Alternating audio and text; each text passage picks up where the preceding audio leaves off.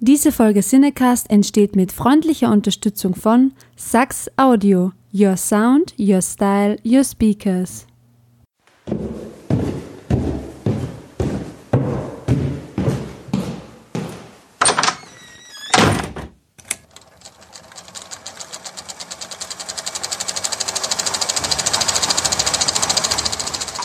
Watson, wenn man alle logischen Lösungen eines Problems eliminiert, ist die unlogische, obwohl unmöglich, unweigerlich eine neue Folge Siedecast.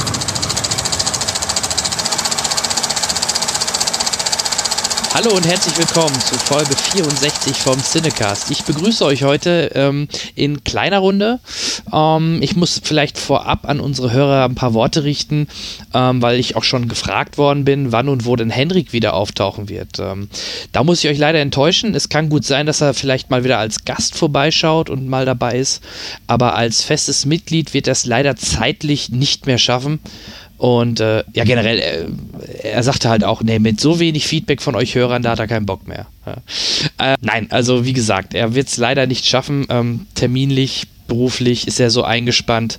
Ähm, dann hat er gesagt, dann möchte er, wie gesagt, hauptsächlich nur noch als Gast dazukommen, aber nicht mehr als fester Bestandteil. Und deswegen wird es auch noch ein paar andere Änderungen geben. Ähm, die Webseite war bisher immer gehostet beim äh, oder über Henrik beim äh, der Cinecast.de oder Logenzuschlag.de. Der wird in Kürze umziehen. Ähm, ich habe eine andere Domäne sichern können, cinecaster.de. Äh, Einzahl in dem Falle, der Name des Podcasts bleibt erstmal erhalten, Cinecast, aber ich bin dann im Endeffekt der Cinecaster. Von daher ähm, bleibt das so. Und ähm, wie ihr es auch in den letzten Folgen schon gehört habt, äh, das Konzept bleibt ähnlich. Ich lade mir halt einen Gast ein und mit dem ich dann halt über die aktuellen Filme oder wie heute über die Top 10 Filme 2017 plausche. Ja, und heute habe ich mir ähm, einen Gast eingeladen, der war bereits schon mal bei uns zu Gast und ich freue mich, dass er wieder die Zeit finden konnte. Hallo lieber Daniel P. Schenk. Hi Jan. Hi Daniel. Schön, dass es geklappt hat. Ja, es, äh, ich habe jetzt gar nicht nachgeschaut, wann es das letzte Mal war, aber könnte fast ähm, schon ein Jahr sein, dreiviertel das, Das klingt realistisch. Das war so in dem Zeitraum, als mein Film Beyond the Bridge rausgekommen ist, meine ich. Mhm, genau. Äh, so in den Zeitraum, ja, ja, genau. Und das ist schon, das kann dann schon ein gutes Jahr passiert sein, ja. Genau, ist in dem Jahr, äh, kannst du ja ein bisschen mal ein bisschen aus dem Nähkästchen plaudern, was du denn so das letzte Jahr dann so getrieben hast. Ja, ähm, hatte ich schon mal im, äh, ich glaube, im letzten Podcast so ein bisschen angedeutet, dass ich mich direkt nach meinem Film Beyond the Bridge mal ein bisschen einem anderen Thema widmen wollte, nämlich keinem, nicht direkt meinem nächsten Filmprojekt, sondern äh, einem Livestreaming-Projekt, das dann auf YouTube äh, veröffentlicht wurde und wird, nämlich Story Nights TV. Story Nights TV, das muss man sich so vorstellen, dass an einmal ähm, pro Monat, nämlich am jedem ersten Samstag des Monats, ich zusammenkomme mit vier Spielern und wir an einem Tisch sitzen und sogenanntes Pen-and-Paper-Rollenspiel spielen. Und das den kompletten Tag über. Äh, Zuschauer können auch Einfluss nehmen auf das Geschehen äh, über den Chat, über den, Dis über den Discord-Chat.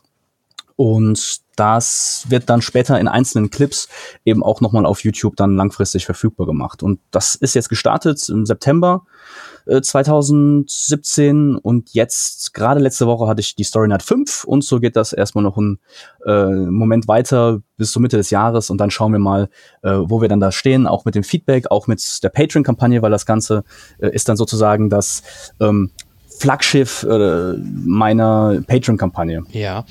Äh, wo ich halt eben dann so einen ja, monatlichen Support haben möchte, aber eure äh, Zuhörer kennen das ja, ihr seid ja auch bei Patreon. Genau, das ist für uns ein äh, nettes, kleines Nice-to-Have-Feature, um halt die Kosten ein bisschen reinzukriegen. Wir können halt zum Glück davon, wir müssen davon zum Glück noch nicht leben, oder ich muss davon nicht mehr leben, ähm, macht das halt nebenbei.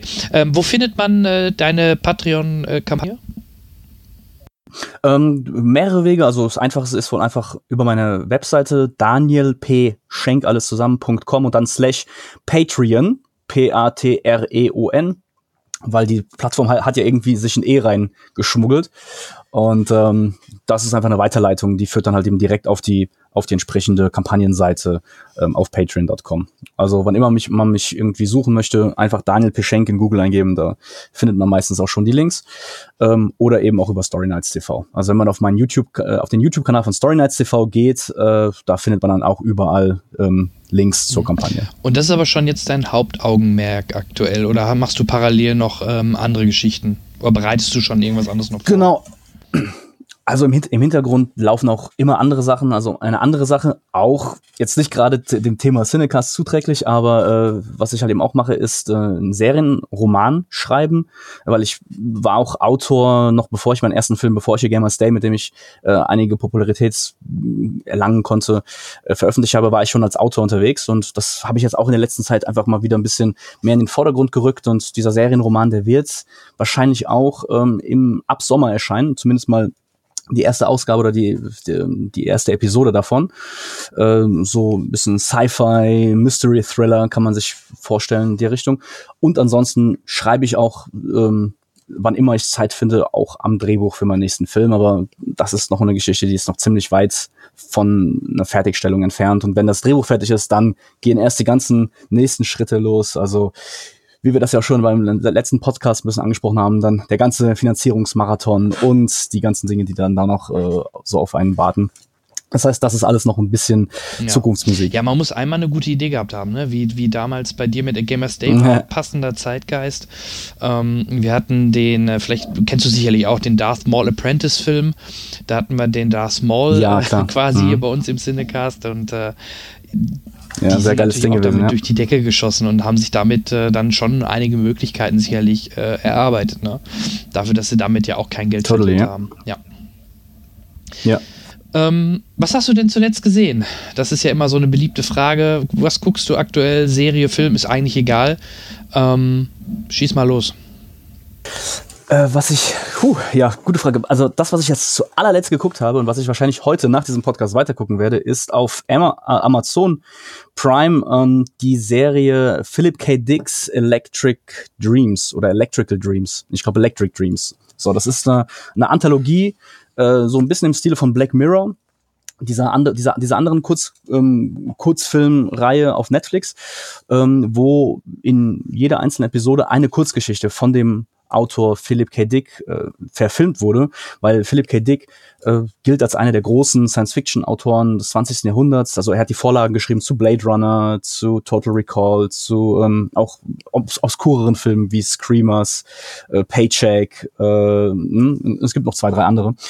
Und gilt, gilt auch deswegen halt als großer Visionär hat seinen, hat den großen Erfolg, seinen großen Mainstream-Durchbruch eigentlich gar nicht mehr selbst erlebt, ist um 1982 gestorben, noch vor, vor dem Release von Blade Runner ähm, ja, aber hat jetzt, hat eigentlich in den letzten Jahren und fast schon, ja, auch unmittelbar nach seinem Tod eine ziemliche Renaissance erfahren. Und da habe ich auf diese Serie, auf äh, also Philip K. Dick's Electric Dreams, habe ich sehr, sehr lange gewartet, weil ich habe auch schon vorher seine ganzen Kurzgeschichten gelesen und war sehr, sehr neugierig, ähm, wie das sich halt eben so äh, gestaltet. Und ja, ist interessant. Also ich, ich möchte erstmal nochmal alle, alle Folgen gucken. Ich, ich würde mir gerne auch mal die eine oder andere Kurzgeschichte dazu durchlesen. Aber es ist auf jeden Fall interessant. Man muss, man kann es sich vorstellen wie Black Mirror ein bisschen. Das klingt super. Ähm, ich kannte die Serie auch noch gar oder habe sie jetzt zum ersten Mal gehört, habe ich mir direkt aufgeschrieben. Ich muss ehrlich gestehen, ich glaube, dass ich irgendwie eher immer Richtung Netflix tendiere, obwohl ich auch beides habe, muss ich sagen, bei, bei Amazon ähm, fehlen mir manchmal noch so die Kracher oder die präsentieren es schlecht.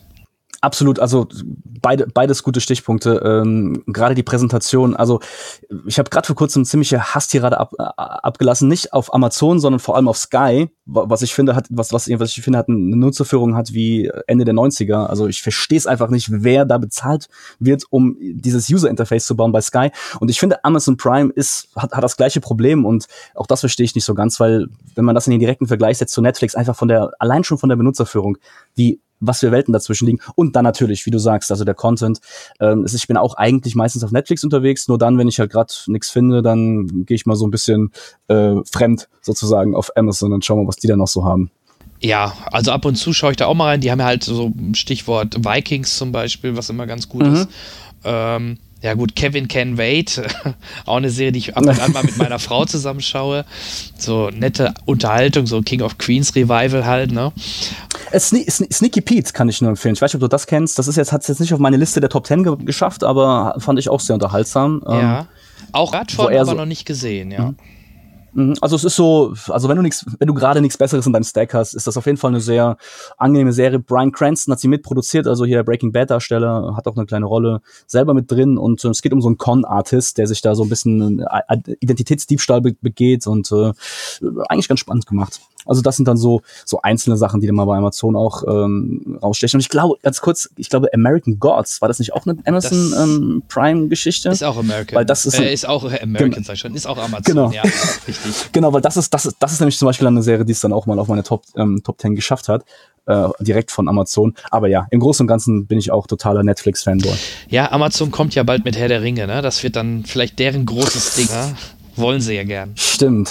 Stimmt, stimmt, stimmt. Ja, ich, äh, ich warte es ab. Ich bin, ich bin gespannt, ich bin gespannt, was sie da rausholen. Also ob es dann, ich weiß, ich habe hab noch nicht ganz verstanden, wie das Konzept ist. Ob sie das Silmarillion, also ob sie diese ganz, diesen ganzen mythologischen Unterbau verfilmen wollen oder wollen sie einfach nochmal den Herr der Ringe aufstückeln in, in eine Serie. Das habe ich jetzt noch nicht ganz mitbekommen. Das weißt du da? Weiß man da schon mehr? Also was ich gehört habe, ist, dass die quasi die Geschichte zwischen, Ho also eine Geschichte zwischen Hobbit und Herr der Ringe ähm, zeigen wollen. Von Okay. daher haben's- Okay, hast du natürlich Möglichkeiten, einen Gandalf oder halt auch andere Gastauftritte äh, da drin einzufügen. Ähm, aber der Hauptarc oder so kann ich dir natürlich auch noch nicht sagen oder worum es da jetzt genau im Detail geht. ja, ja, okay, aber, Aber das ist verstehe. so die- von der zeitlichen Genau, das ist so die Verordnung, zeitliche ja. Mhm. Einordnung. Ähm, ja, wenn wir kurz bei Serien sind, ich habe zuletzt als Serie wirklich durchgesuchtet, weil es super spannend war, ähm, The People vs. O.J. Simpson gesehen auf Netflix. Was, glaube ich, vorher auch schon auf Sky lief, aber da habe ich es irgendwie verpasst. Ich bin jetzt gerade überlegen, ich, ich habe irgendwie so viel O.J. Simpson gerade in meinem Kopf, aber ich glaube, ich verwechsel das mit, mit An American Crime, meine ich. Das nee, ist, das ist Amer genau. Ach so, das, das ist, ist- ja der das ist Untertitel. American- Ja, ja, das, ja. Ja. die erste Staffel von American Crime äh, heißt The People vs. Ah ja, O.J. Simpson. Alright. Ja, ja, genau. Ja, die hat mir auch gefallen. Ja, fände ich super. Auch John Travolta und, und Cu auch Cuba Gooding Jr. Ähm, der Cast war halt schon alleine super, ne? Und wenn du dann auch parallel, ich war halt dann auch neugierig, habe immer parallel mir auch mal die Originalcharaktere angeschaut. Die sahen ja schon ziemlich äh, gut aus. Also auch die Szene mit dem Handschuh, wo O.J. Simpson den Handschuh anziehen sollte, war ja fast ein, sah eins zu eins aus. Und diese Vermischung mit der Realität ist schon echt krass bei sowas. Ne? Wie, wie, ging, wie ging der Spruch, if it doesn't fit, you must quit? Irgendwie so, ja, ja. Genau, genau. Und David Ja, Schwimmer mal wieder sehen. Zuletzt habe ich den, glaube ich, in Band of Brothers so richtig bewusst wahrgenommen oder halt Friends, ne? Ja, stimmt mit seinem, mit seinem graumelierten Haar, irgendwie so grau-schwarze Strähnen irgendwie drin, ne, so als der, was, als der Freund, als der gute Freund von O.J. Simpson. Ja, ja. Genau, also Freund, es und, Freund und Anwalt. Und auch da habe ich mir das Originalbild angeguckt, der hatte das auch so. Ne? Also das ist eins zu eins nachgestellt, diese Haare.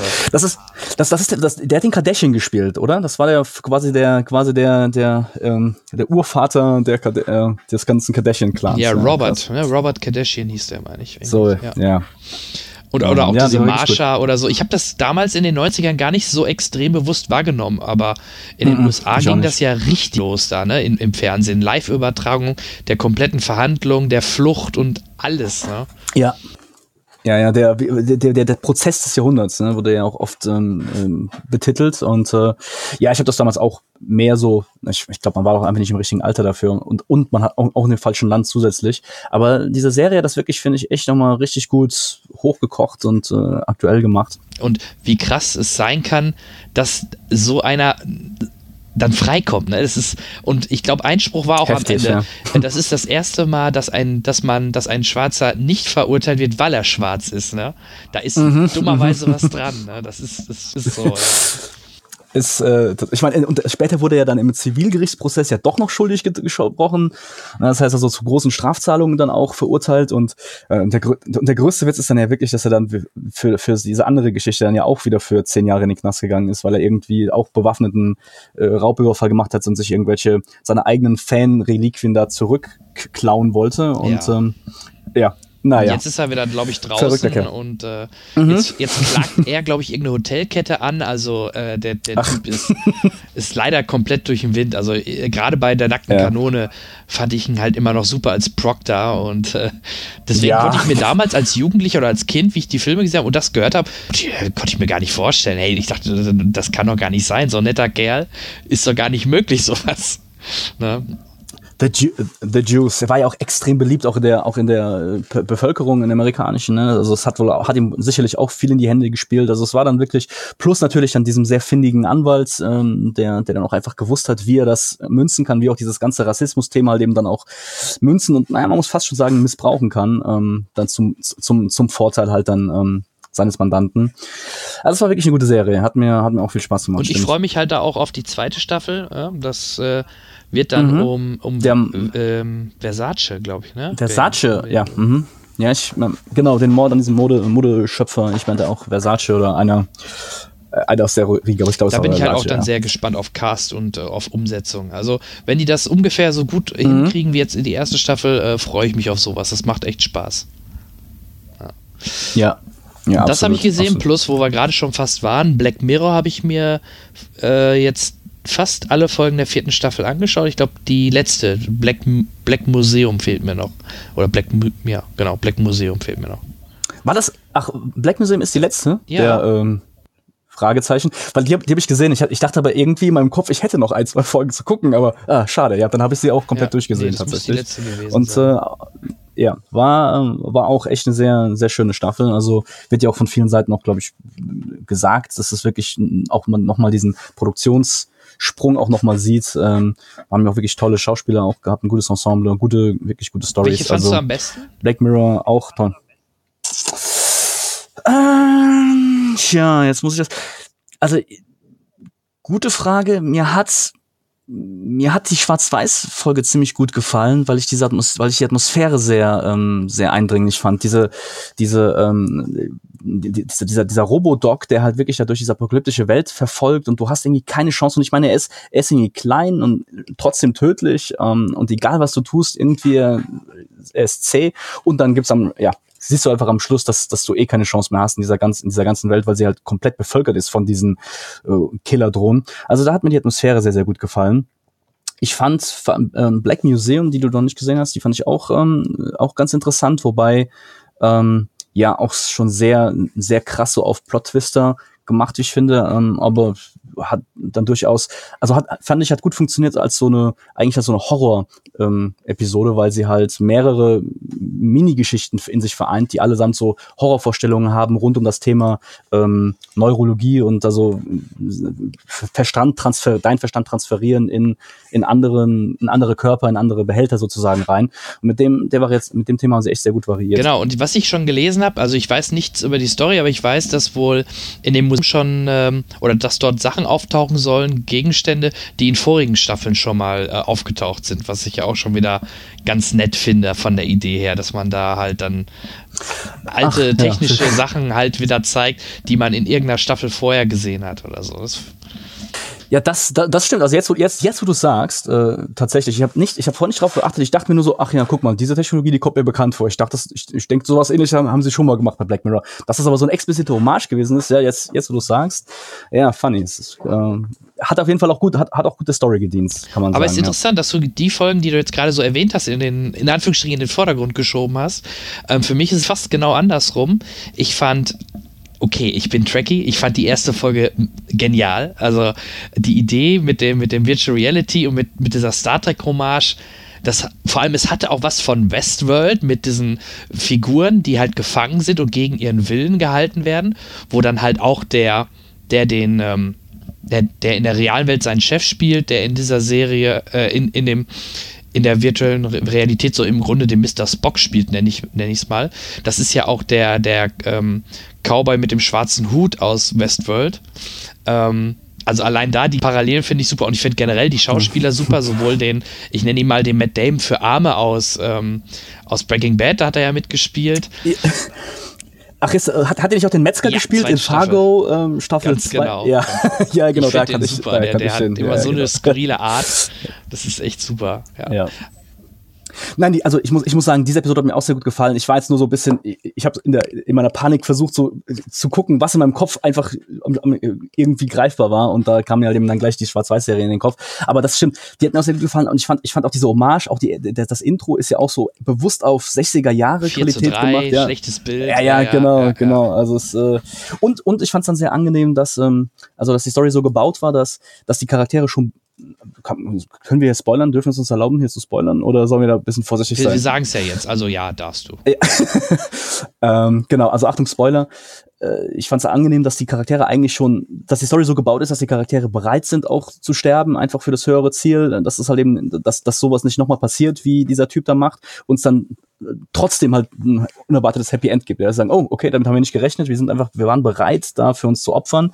Und naja, es gab einfach einen Bonus oben drauf und wir haben es selbst auch noch lebendig rausgeschafft aus dieser isolierten äh, virtuellen Welt in eine größere, offene virtuelle Welt rein. Ja, es wäre, das fand halt, ich auch sehr angenehm, es wäre halt die Erlösung sonst gewesen, ne? weil ähm, Ja. da wäre der Tod wirklich die Erlösung schlechthin. Und auch kleiner Fact nebenbei, ich habe es zwar in Deutsch gesehen, aber ich habe es gelesen, ähm, wenn die dann in dieser, im, quasi im Internet sind und den ersten, der da mit denen da, glaube ich, auch äh, wichsen will oder was weiß ich, das ist die Mhm. Stimme von Aaron Paul von Breaking Bad. Ja, habe ich, hab ich so, ja, habe ich erkannt, habe ich, habe ich erkannt. Also ich, ich habe es in Englisch gesehen äh, und ich habe hab sofort gesagt, ah, das ist, das ist Aaron Paul, weil ich, ich kenne seine, ich, ich kenne seine Stimme auch deswegen so gut, also äh, weil ich, weil ich ihn auch so abfeiere bei BoJack Horseman. Da spielt er ja auch den Couchsurfer, äh, also den Freund von dem, von dem Pferd. Ich weiß nicht, ob, du- ob du die Serie gesehen hast, auch einer meiner Lieblings, meiner Lieblings ähm, Zeichentrickserien sozusagen. Und daher hat sich die Stimme bei mir halt auch total eingebrannt bei, von ihm und ähm, es war auch, also hat auch super geil gepasst in diesem, in diesem Moment halt. Äh, Absolut, ja. richtig schöne, richtig schöne, An also richtig schöne Anlehnung an halt so den, ähm, ja, ne, die, äh, die, die, die freien Server da draußen in, äh, in MMOs. Und auch die Folge danach. Wusstest du, dass die Judy Foster Regie geführt hat? Ja, das, das wusste ich, weil ich sie, weil ich gucke sehr gerne Late Night, diese Late Night Leute, so Stephen Colbert und die ganzen amerikanischen Late Night Hosts und da war sie halt mal zu, zu Besuch und dann habe ich das da, habe ich das da über die Richtung mitbekommen. Richtig, diese Mutter und diese Mutter und Tochter Geschichte. Ähm, stimmt, ja, die, die fand ich auch, also da- das, das fand ich halt wirklich eine interessante, auch einen warnenden, also einen sehr interessanten pädagogischen äh, Fingerzeig schon fast. Also einfach, weil die, weil, weil man es wirklich, weil man, weil es wirklich sehr, sehr, sehr relatable ist und man sich wirklich diese Frage halt stellen muss. Und ich meine, wir auch schon heute ja schon fast in diesen Punkt gekommen sind, wo halt Eltern diese extreme Form von Überwachung auch schon anwenden können, wenn sie das wirklich wollen. Und ähm, ja, also das war wirklich nicht mehr der, der Schritt zu dieser, zu diesem Universum, der war nicht mehr so weit zu gehen. Insofern fand ich das auch sehr interessant. Gut, da bringen wir es in Kurzform eben zu Ende. Dann gab es ja noch die Folge mit der äh, Dame, die äh, alle möglichen Leute umgebracht hat, nenne ich es mal, ohne groß zu spoilern. Ähm, Das muss ich gerade nachdenken. also Ähm, die, die, so eine kurzhaarige, die äh, Ach ja, jemand umfahren. ja. Ja, ja, ja. Und die fand ich halt sehr krass. Ich, ich sag nur die Szene mit dem Baby. Also da war, Boah.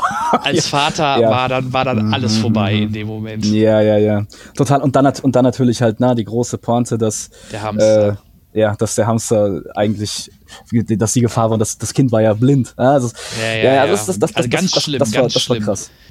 Das war fies. Das war eine richtig fiese, richtig fiese dystopische Folge, ja. Also äh, richtig gemein, äh, so auch sowohl für die Figuren in der Welt als auch für den, für, für den Zuschauer, ja, das stimmt. Also man kann festhalten, das ist wirklich eine durch und durch gelungene, schöne dritte Staffel gewesen. Also Vierte. kein äh, vierte schon, sorry. Ja, mal, kein vierte Problem. Staffel schon gewesen. Das war die vierte, ja. äh, hat's, äh, hat Da gab es auch die. Dating-Folge, ne? Also mit dieses äh, Tinder in wie äh, dieses virtuelle Tinder-Chancen. Ja, stimmt, stimmt, stimmt, stimmt, stimmt. Das war, das, das war auch gut. Ich hatte irgendwie nur so ein bisschen, also die, die, die ganz, also ich, ich fand es interessant, dass es halt wirklich so aufgebaut ist wie ein Test und der, also der Beweis, dass die Liebe, also man, sie wissen dann, dass sich die Leute, be- beiden Leute lieben, wenn sie bereit sind, gegen alle Chancen und Wahrscheinlichkeiten halt da diese Rebellion anzuzetteln. Aber irgendwie den letzten Kniff, dass sich das, dass das dann wiederum alles eine, eine, irgendwie eine Simulation war, die tausendmal abgespielt wurde. Das hat irgendwie, da haben sie mich verloren. Da, da, da habe ich nicht mehr so ganz verstanden, warum man das so kompliziert verkopfen muss, warum das nicht irgendwie auch ein bisschen simpler hätte funktionieren können. Ähm, aber den ganzen Aufbau und die Idee dahinter, das äh, fand, fand ich schon ganz nett. Und auch hier wieder natürlich ein interessantes Gedankenspiel. Ja, ganz genau. Fand ich, fand ich genauso. Also die Auflösung am Ende fand ich auch nicht gerade, äh, hätte man sich vielleicht was Besseres noch einfallen lassen können, ja. Ja, es war so ein bisschen irgendwie so, ich weiß auch nicht, von, von, von, von hinten quer durchgeschossen. Also. Ja, und man musste auch erst sich noch mal kurz, also meine Frau und ich haben das zusammen geguckt, wir mussten echt uns kurz nochmal anschauen und noch mal kurz drüber nachdenken und dann, ah, so war das gemeint, alles klar. Mhm, ja, ähm, ja. Weil es dann doch ein bisschen verwirrend war, wie die die Mauer da hochgeklettert sind. Ja, yeah, genau. Ja, da war ich zuletzt im Kino noch in, vielleicht das nochmal kurz, äh, Liam Neeson, The Commuter, der Pendler. Seit gut zehn Jahren pendelt der Versicherungsmakler und Ex-Cop Michael McCauley Tag für Tag zwischen seinem Arbeitsplatz in Manhattan und seinem Wohnort vor den Toren von New York. Er ist ein sogenannter Commuter, zu Deutsch Pendler. Und liefe alles wie an jedem Tag wäre das der langweiligste Film der letzten tausend Jahre. Aber an dem Tag, von dem hier die Rede ist, ist alles anders. Es beginnt damit, dass sich eine mysteriöse Fremde zu ihm setzt und zu plaudern beginnt. Ach ja, wenn es jetzt gleich ein wenig rauscht, keine Panik, Ihr Radio ist nicht kaputt, wir sitzen in einem Zug. Was wäre, wenn ich Sie darum bitten würde, eine kleine Sache zu erledigen? Eine Sache, die für Sie bedeutungslos wäre, aber es hätte gravierende Auswirkungen auf ein anderes Individuum in diesem Zug. Würden Sie es tun? Ich würde wissen wollen, worum es sich handelt. Mhm. Spielt es eine Rolle? Oh, ich denke schon. Wieso sollte ich es dann tun? Weil es eine Belohnung gibt. Belohnung? Das klingt gut, zumal er gerade heute gekündigt wurde. Zufall? Aber was genau soll er dafür tun? So rein hypothetisch. Jemand in diesem Zug gehört nicht hierher. Sie müssen nichts weiter tun, als ihn zu finden. Diese Person trägt eine Tasche, aber darin befindet sich etwas, das sie gestohlen hat. Und damit sitzt unser Antiheld in der Zwickmühle. Zwar ahnt er, dass die gesuchte Person, sobald er sie ausfindig gemacht hat, keine langfristigen Pläne mehr machen sollte, auf der anderen Seite lacht aber eine nicht gerade geringe Aufwandsentschädigung. Außerdem macht ihm die Unbekannte unmissverständlich klar, dass es auch um die Gesundheit seiner Familie geht.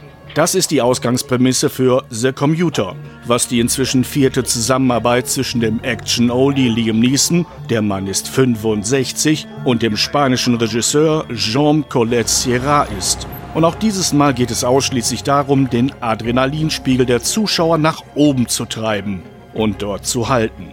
Dafür wird das Motiv vom Durchschnittstypen, der unvermittelt in eine Verschwörung hineingezogen wird, mit allen Mitteln und in allen Facetten durchgespielt, dass selbst Regiegott Alfred Hitchcock, der selbst mehr als ein Meisterwerk nach diesem Rezept geschaffen hat, seine helle Freude daran hätte. Nun wollen wir die Latte aber mal nicht ganz so hoch hängen und der Commuter den ein oder anderen Durchhänger in der Logik und bei den Special Effects zum Grande Finale verzeihen. Auch wird der eigentlichen Story-Idee nicht viel Neues hinzugefügt. Hat die Rakete erstmal gezündet, schaltet die Geschichte auf Autopilot und es gibt keine nennenswerten Kursänderungen mehr. Trotzdem spürt man wie alles, jede Kameraeinstellung, jedes Puzzleteil der Handlung, die Musik, die Soundeffekte und jede Andeutung einer Lösung zu einem Strudel wird, der in einem Trichter zusammenläuft und den Zuschauer mit sich zieht. Und viel mehr kann man von einem Thriller nicht erwarten. Und deshalb Ticket kaufen, Türen schließen und Abfahrt.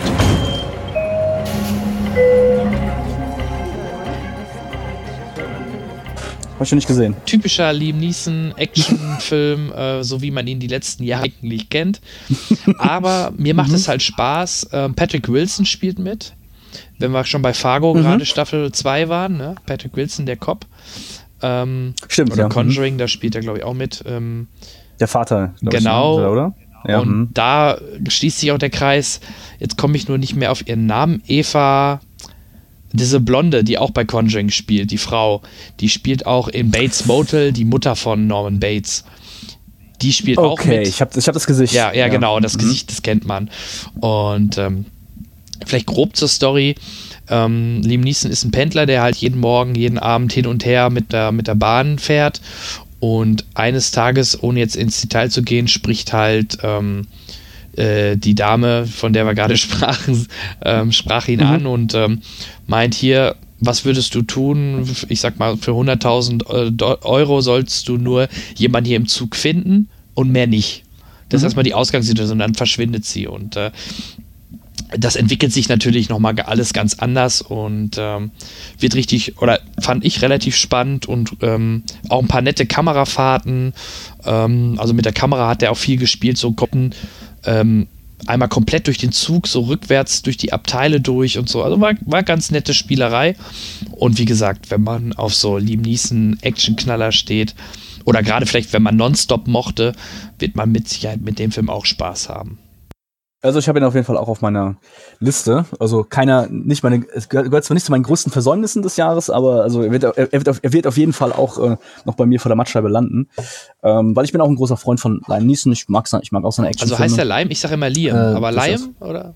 Äh, nee, nee, nee, nee, das will ich, da, da ruder ich zurück, ich weiß, ich weiß es auch nicht. Also von daher alles gut. Liam, Liam Lime, Liam, Herr Neeson, genau. Okay. Ja, mir ist übrigens aufgefallen, ähm, es ist im Endeffekt seit nachdem seine Frau tragischerweise, glaube ich, auch an Krebs sehr früh gestorben ist, seitdem ja. macht er einen Film nach dem anderen und meistens auch nach diesem, fast nach dem gleichen Konzept, ne, dass er dieser Actionstar ist und weiß nicht, ob das irgendwie mhm. zusammenhängt, ob er sich damit vielleicht aus der Realität so ein bisschen flüchtet oder ja, in die Arbeit stürzt quasi. Ähm, aber für mich ist er auch momentan so der einzige richtig coole Action-Held, oder? Also so was wie in den 90ern, ja, ganz blöd gesagt, ein Schwarzenegger oder ein Stallone war, ist doch jetzt aktuell so in den 2000ern typisch Liam Neeson. Ja, also ich hab, mir fällt jetzt auch gerade keiner ein, der, der aktuell ähm, so in, dieser Front spielt. Also ich meine, ich finde es halt interessant, dass das alles, also dass, dass überhaupt diese ganze Altherren-Renaissance, ne, dass du halt, ähm, dass es irgendwie total äh, locker machbar ist, dass du halt eben sowohl sowohl Arnold Schwarzenegger als auch Sylvester Stallone wieder aus dem Ruhestand holst. Und ich meine auch Liam Neeson, äh, Liam Neeson ist ja auch mit seinen 65 oder so auch nicht mehr der allerjüngste. Ich finde es halt faszinierend, dass das ähm, also das auch als Selbstbeobachtung bei mir, dass, dass mich das überhaupt nicht stört, dass ich sage, das ist cool, also irgendwie sein Alter gibt ihm so eine gewisse Gravitas, sagen wow, ist, also wenn er dann wirklich richtig wütend ist und seine Tochter wiederhaben will und das halt eben ins Telefon spricht, dann, dann hat das halt eben auch irgendwie so, so, so einen Effekt und du glaubst ihm, du nimmst ihm das ab, dass er halt einfach ein ganzes Leben lang ein Arschtreter gewesen ist und äh, ja, deswegen. Also ich finde ihn, ich finde auch gut. Und er hat halt mehr noch diesen Everybody's Darling Charme als ein Schwarzenegger, weil er halt so ein Normalo ist, in Anführungsstrichen, ne? Also ein normaler Vater. Und, und natürlich auch ein Genau, und natürlich, und natürlich auch, also da merkt man, denke ich, auch diesen Charakter, Darsteller, Hintergrund auch an. Ich meine, so in den 80er, 90ern, äh, mit Schindlers Liste, oh, ja. wirklich so eine, to eine, to wirklich eine tolle Runde, äh, eine tolle Rolle gelandet und ähm, Qui-Gon Jinn. Qui-Gon Jinn, ja, genau. Ich meine, im, im, im entferntesten vielleicht auch ein Actionheld, auch da schon, aber trotzdem natürlich auch eher so der, ne, der alte Weise und äh, äh, nachdenklich und ernst. Ähm, ja, also ich, ich würde, aber was ich auch sagen muss, ich würde mir wirklich wünschen, äh, ihn auch nochmal in einer etwas profilierteren Rolle zu sehen, ihn nochmal so in einer Charakterrolle nochmal zu sehen. Also ich wünsche ihm einfach, dass, dass seine Karriere jetzt nicht komplett da endet in zwei, drei Jahren, wenn dann irgendwann ähm, sich dann Hollywood und die Zuschauer an ihm als, als Actionstar satt gesehen haben, sondern dass er da durchaus auch nochmal mit etwas, äh, noch mit anderen Sachen wiederkehrt. Ich weiß gar nicht zum Beispiel, was er jetzt in letzter Zeit noch jenseits seiner Actionrollen so äh, gemacht hat. Mir kommt mir gerade nicht in den Sinn. Ja. Aber würde ihn auch gerne da nochmal sehen. Wüsste ich jetzt auch nicht. Also ich glaube nicht viel. Ähm, ich finde es hm. ja schon ganz nett. Ähm, hast du Daddy's Home 2 gesehen? Nein. Ich war nicht mit Daddy's Home 1. Okay. Was, was ist das? Ähm, Daddy's Home ist mit Will Ferrell und Mark Wahlberg so eine, so eine Family-Switch-Komödie. Der eine ist okay. der leibliche Vater, der andere ist aber der Vater, der jetzt mit der Frau verheiratet ist. So grob, ne? Und in Daddy's Home 2 kommt dann halt ähm, John Lithgow ist der Vater von Will Ferrell und Mel Gibson spielt den Vater von Mark Wahlberg. Ja, okay. Du hast den Trailer mal gesehen oder so. Die Trailer, die Trailer habe ich gesehen, die Szene, wo sie runterkommen mit dem, mit dem ähm, Aufzug, äh, mit dem, mit dem mit der Rolltreppe. Genau. Ich, äh also auch Mel Gibson ist da in dem Film wieder genial. Und es ist eine super äh, Komödie für, für, für die Weihnachtszeit. Also wenn er nächstes Jahr, dann wird er ja dann auf Blu-ray da sein oder so oder in, bei Streaming-Anbietern. Unbedingt mal so zur Weihnachtszeit anschauen. Macht echt, macht echt Spaß. Man muss auch nicht den ersten gesehen haben. Das ist nicht gar nicht mal so, so relevant. Und ich aber hinaus will, die gehen dann äh, mit den Familien zusammen ins Kino. Und was schauen sich an? Den neuen Liam Neeson-Film.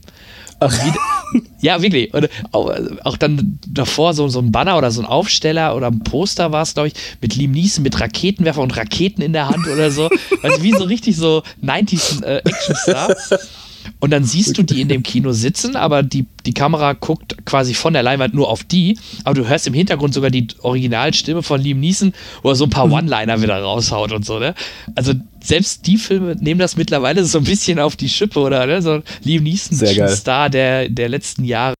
Sehr geil, sehr geil. Ja, und uns, uns finde ich auch wieder ähm, ein, ähm, durchaus ein Zeugnis für Liam Neeson selbst, dass er halt eben auch so drüber steht, dass er so selbstironisch ist und da eben auch wirklich da sich für so einen Spaß auch dann hergibt. Das finde ich dann auch sehr, ähm, sehr angenehm. Ja, wobei ja auch die meisten Filme von ihm ja dann auch trotz dass sie nicht so hohes Budget haben, was man manchmal den Film ja auch ansieht, trotzdem halt meistens Spaß machen und durch ihn natürlich noch eine gewisse Qualität ähm, dazu gewinnt. Ja. ja, absolut. Okay, ähm, bevor wir jetzt loslegen mit unserer Top 10, ähm, hast, wo warst du zuletzt im Kino? Tja, das ist eine gute Frage. Ähm, Star Wars? Wo war ich? Achso, ja, richtig. Star Wars The Last Jedi. Ja. Den habe ich zuletzt im Kino gesehen. Den, in der Schweiz. Den, oh, ja. den habe ich äh, in der letzten Folge schon ausführlichst beschrieben. Ähm, ich war da damals, oder damals, Anfang Dezember halt auch in der Presseverführung, habe danach halt eine Aufnahme gemacht. Wir oder ich habe den damals auch eigentlich für ziemlich gut befunden, also war jetzt nicht auf der Hater-Seite.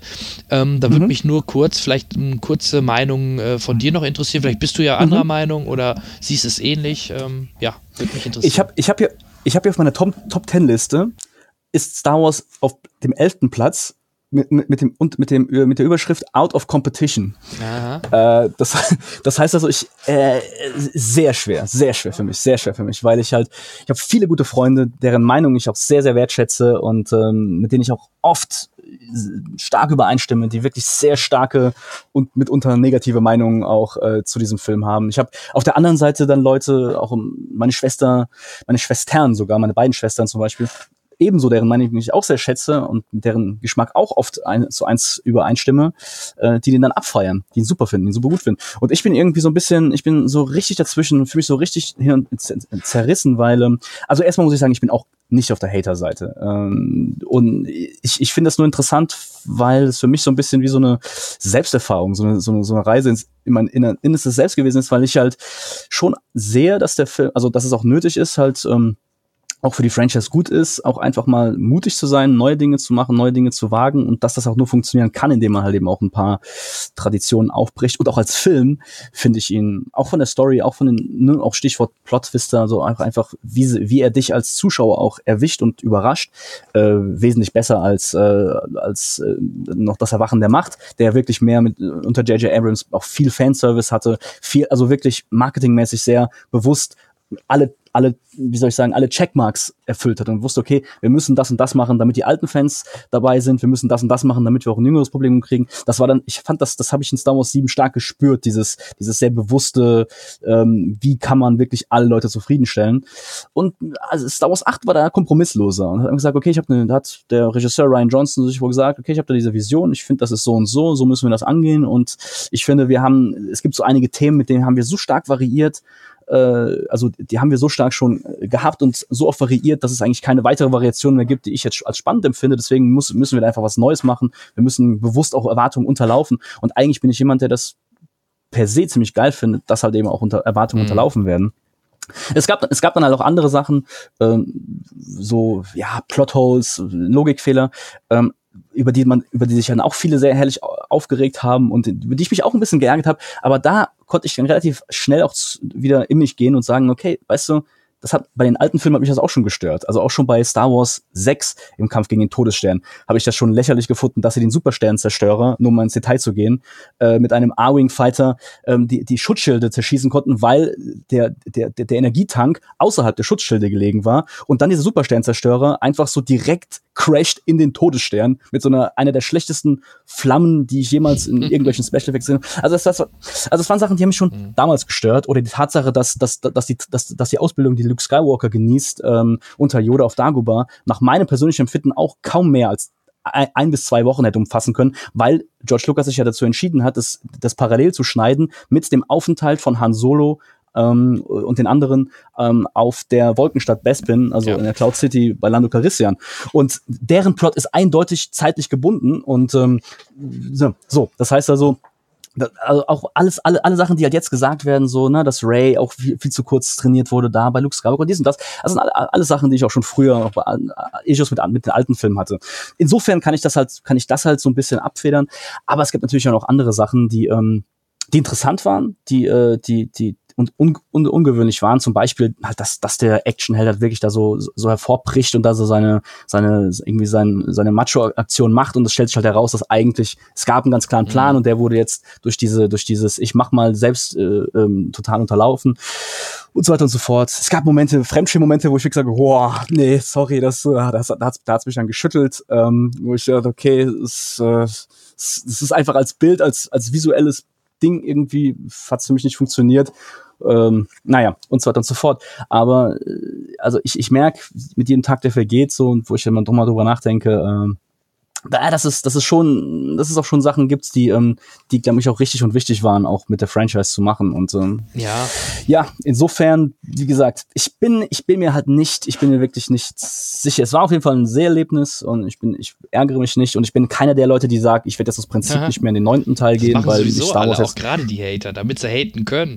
ja, ja, ja, genau.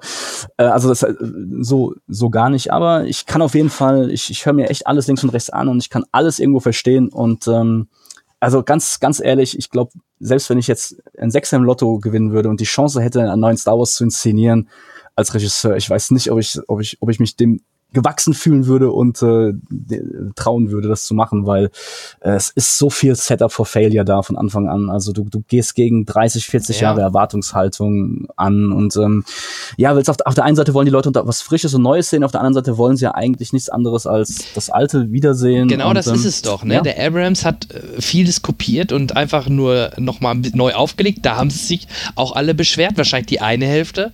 Mhm. Jetzt kommt ein, äh, jetzt kommt ein Ryan Johnson, der macht vieles ist anders, spielt mit den Erwartungshaltungen und äh, macht mhm. auch Sachen ohne Kompromisse, wo man nicht mit rechnet. Ne?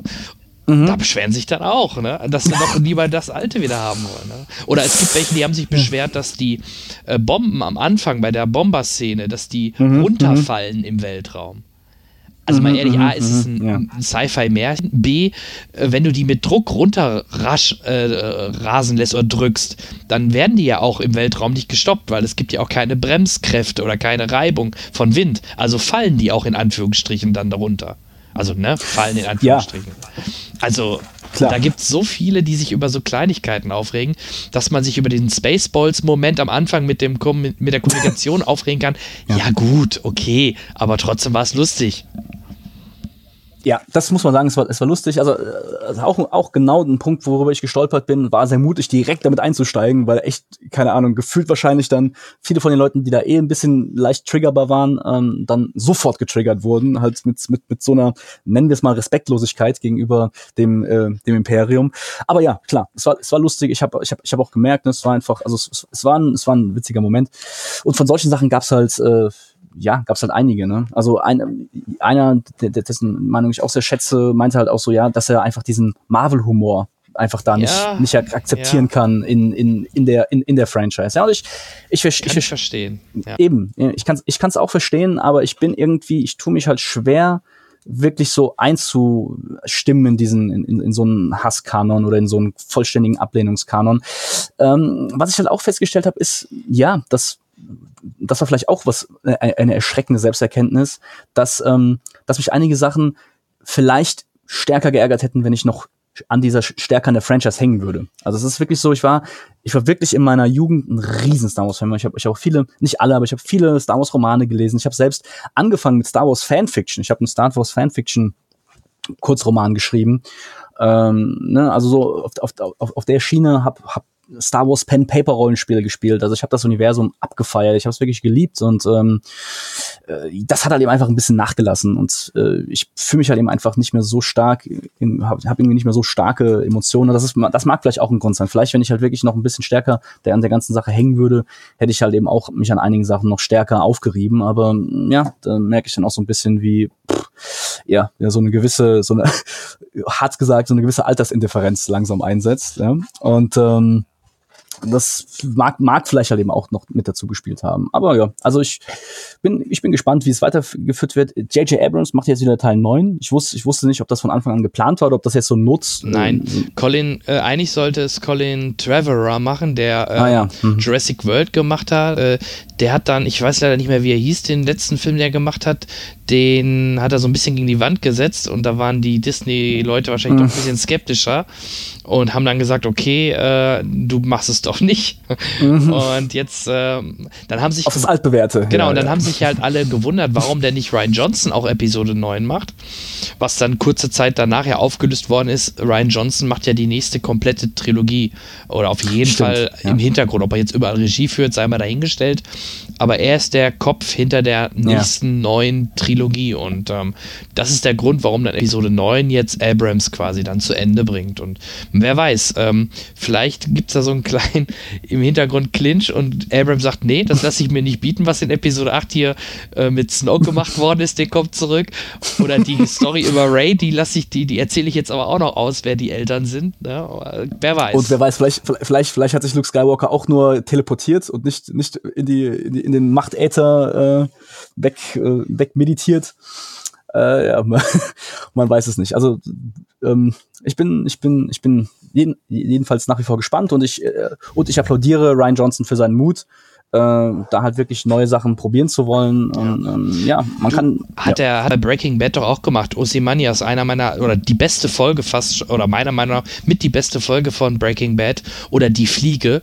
Das waren halt auch mhm. Folgen, die komplett anders waren als eigentlich alles andere in der Serie und waren mit das mhm. Beste an der Serie. Also ja, Deswegen hat man die, die Fliege kann, kann ich hm? die Fliege kann ich zuordnen. Die Fliege, also die Episode kann ich zuordnen, wo sie da in dem in dem Drogenlabor die ganze Zeit nur da psychoterrorisiert werden oder oder nur ähm, Walter White terrorisiert wird von der Fliege. Aber was ist die andere Folge? Ähm, Osimanias, das ist die, ich glaube vorvorletzte Folge. Das ist die ähm, 14. Folge der fünften Staffel, wo alles zusammenbricht wo wirklich alles schief geht, wo, wo alles aufgedeckt wird, wo er am Ende in der Wüste ähm, quasi, warte mal, jetzt gucke ich mal eben, ähm, wo, wo, auch, wo, auch sein, wo auch der Cousin stirbt? Wo oder, dann die Polizei ähm, kommt, genau, genau.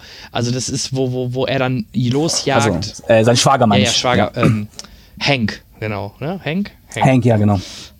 Also das ist äh, die Folge und die hat er halt auch gemacht. Und, äh, das wusste ich nicht. Krass, ja. Mhm. Sehr geil. Okay, dann würde ich sagen, machen wir da erstmal einen Strich und äh, kommen zu unserem eigentlichen Thema, nämlich ja. unsere Top 10 2017. Du hast gerade schon im Vorgespräch, du hast es ein äh, bisschen anders gemacht, weil du auch sehr viele Serien geschaut hast. Hast du sowohl eine Top 5 Richtig. für Serien und eine Top 5 für Filme gemacht?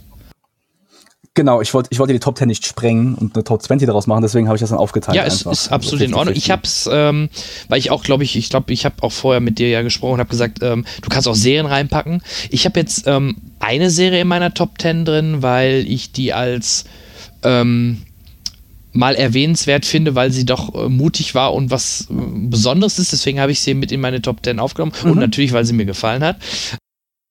Ansonsten habe ich eigentlich nur vier drin, aber ich denke, wir machen das trotzdem so ein bisschen im Wechsel. Du fängst vielleicht auch mit deiner Top 5 Serien an und nachher sind wir dann nämlich auf einer Höhe, wenn wir die Top 5 der Top-Filme mal haben.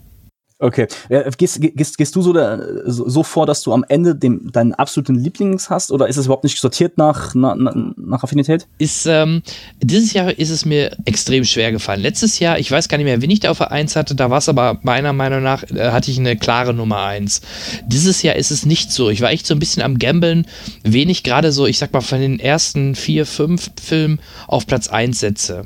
Ähm, mhm. Das ist diesmal ein bisschen anders. Ich habe trotzdem jetzt eine, äh, eine, Reihenfolge, wobei man mir bitte verzeihen möchte, auch der, den ich auf Platz 3 habe, den, da hätte ich auch keine Probleme, wenn ich den auf Platz 1 gehoben hätte. Also irgendwo okay. habe ich da halt eine leichte Gewichtung reingesetzt. Verstehe, aber, aber trotzdem, wir fangen jetzt erstmal mit den, mit den am wenigsten tollen an, sozusagen. Ja, das, äh, wenn man das bei den, okay. genau bei einer Top 10 sagen kann. Ähm, ja, du fängst aber, okay, aber genau, und du fängst in dem Falle jetzt mit Platz 5 der Serien an und dann fange ich äh, parallel oder danach direkt mit Platz 10 meiner Filme an. Und natürlich, liebe Hörer, wir werden jetzt nicht komplett die Story und alles im Detail über den Film besprechen. Ich denke einfach nur so kurz im Dialog mal sagen, ja, wie wir den jeweils fanden und was wir gut fanden mhm. was, oder was wir nicht so gut fanden. Und dann ist auch gut, sonst, wie gesagt, sitzen wir wirklich fünf Stunden hier.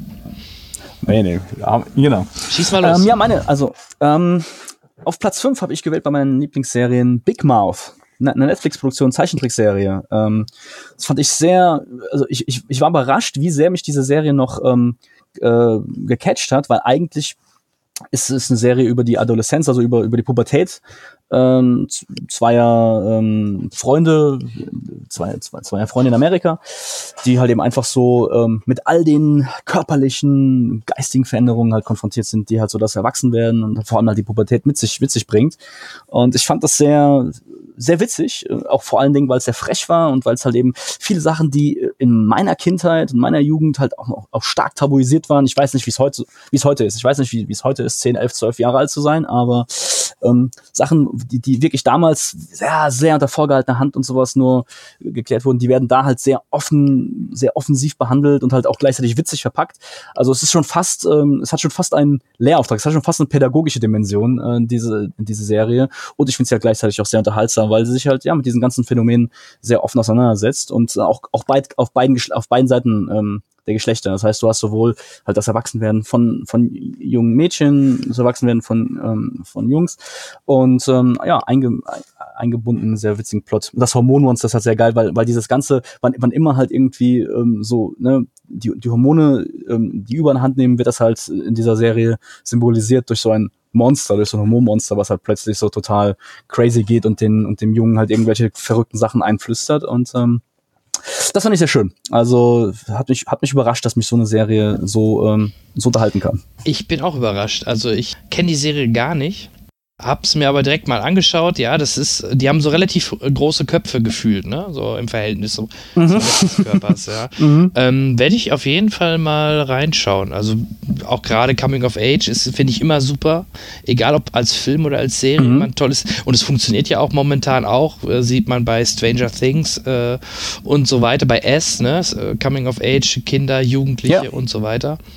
Totally, da hast du ja auch noch die hier 13 Reasons Why, also tote Mädchen lügen nicht, ist ja auch so ein bisschen, also ein bisschen schon so erweiterte, spätere Pubertät, aber ähm, eben, also es ist, hat mir auch gut gefallen, hat jetzt nicht auf meine Top 5 geschafft, aber eben, also deswegen ist, ich kann, kann ich kann es so jedem empfehlen, äh, Big Mouth, wenn man halt, man muss wissen, man, es ist, es ist auch ein bisschen eklig, es ist halt genau wie die Pubertät, irgendwie äh, crazy, so ein bisschen weird.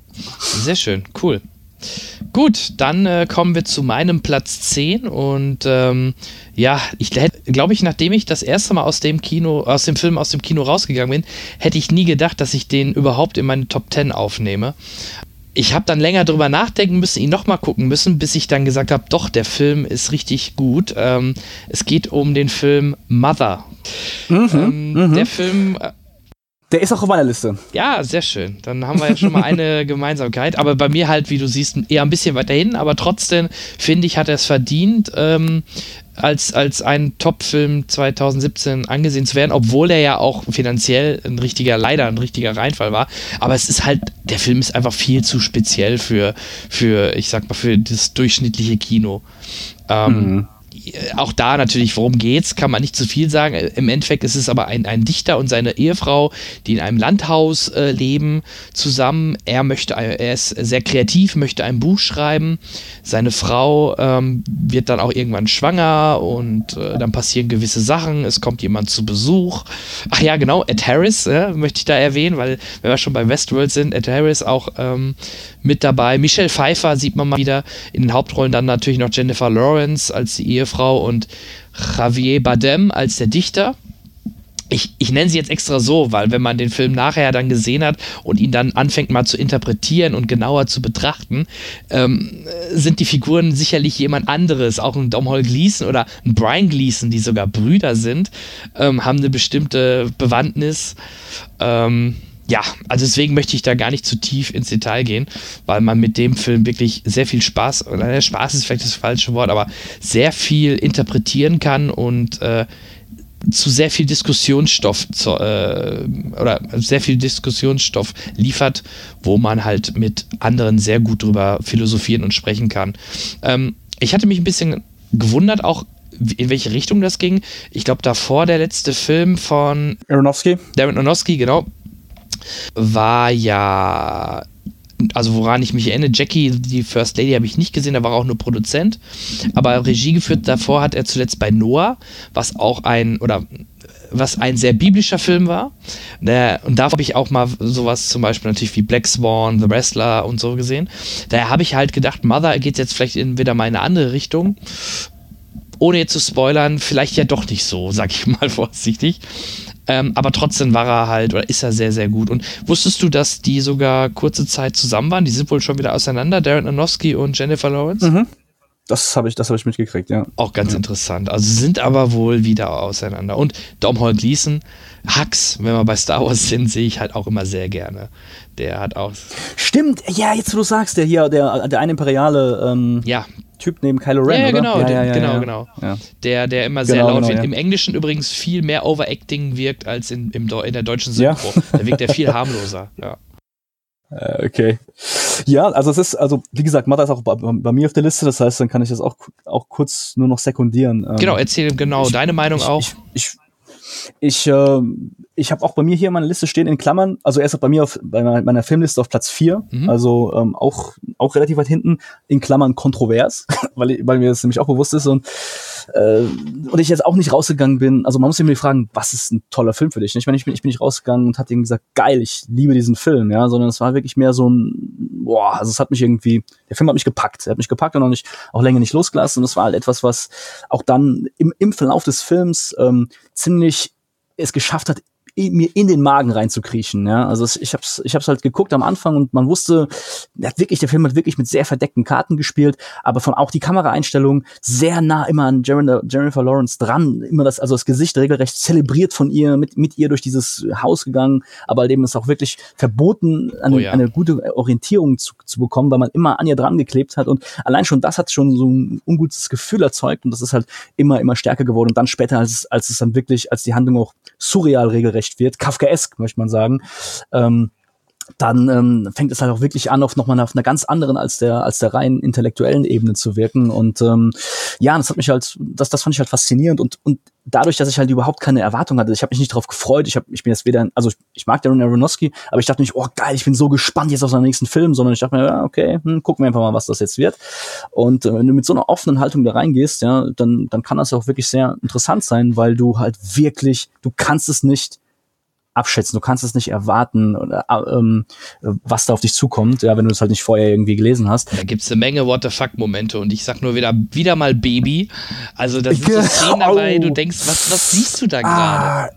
Ja, ja, ja, ja, total. Und das, das ist halt wirklich, weil es wirklich dich emotional packt und irgendwie auch emotional provoziert. Ähm, und das finde das finde ich eine Leistung und, und, und halt eben vor allen Dingen, weil es halt kein europäischer Indie-Film ist, kein äh, Daniel Peschenk No-Budget-Film, den, den, du, den du irgendwo nur versteckt von irgendwo findest, sondern äh, weil es halt wirklich eine richtige Hollywood-Produktion ist. 30 Millionen hat es dann trotzdem noch gekostet, ähm, ne, mit, mit, mit einem tollen Cast, du hast es schon gesagt, sind nicht nur Jennifer Lawrence und Javier Bardem, sondern auch Ed Harris, den ich liebe und, und Michelle Pfeiffer, die man mal wieder sieht.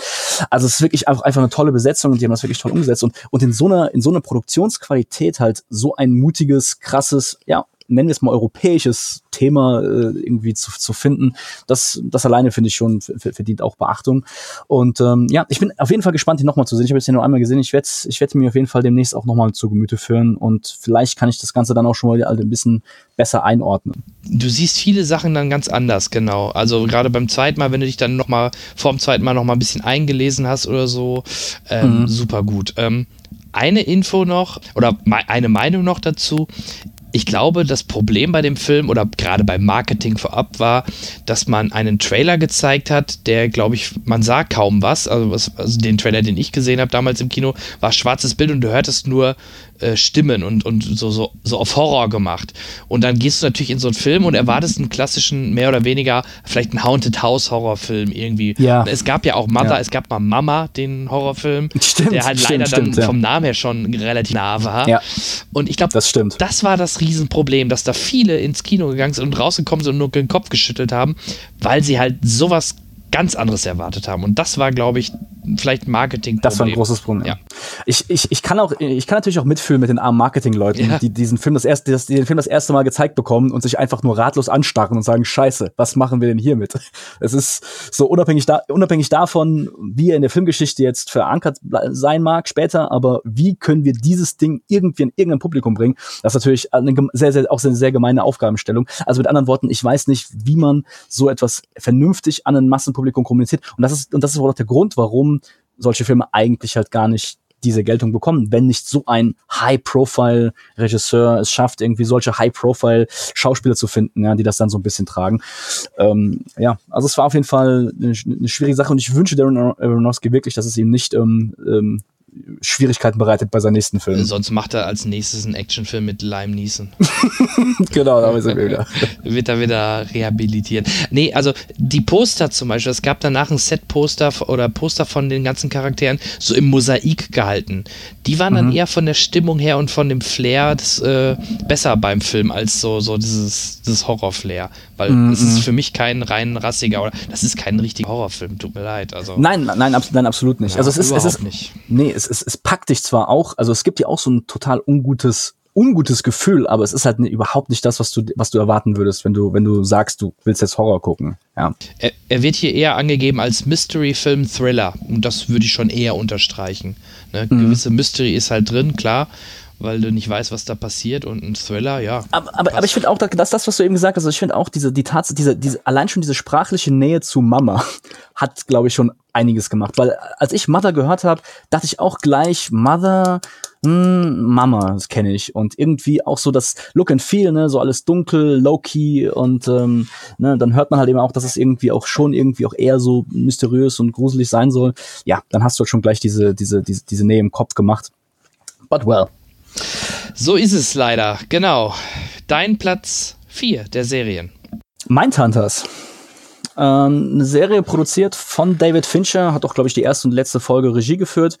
Ähm, erzählt die Werdung der von FBI-Profilern. Dann ist es aber ohne S, oder? Mindhunters war ein Film. Mindhunter meinst du, glaube ich. Oh, ohne jetzt klug, Ich will nicht klug scheißen, aber Aber du hast recht. dann, dann ist es, ist es, du hast recht. Mindhunters, Mindhunters, das war so ein äh, ziemlich, ziemlich beschissener Film sogar, glaube ich, mit äh, Kiefer Sutherland oder so. Ja, ja, genau. den mag ich ja, aber immer trotzdem Grütze, Äh, ja, ja. Ja, äh, Mindhunter natürlich, Mindhunter. Äh, richtig. Das ist diese Net Netflix-Produktion und ähm, ich habe ich, ich hab m- von links und rechts Dinge gehört, aber irgendwie das nicht alles in meinem Kopf zu einem Bild verbunden, war also trotzdem noch ziemlich offen, als ich es angefangen habe zu gucken und war, also was ich, was ich sagen kann, ich war überrascht, wie spannend diese Serie ist, obwohl eigentlich nichts passiert.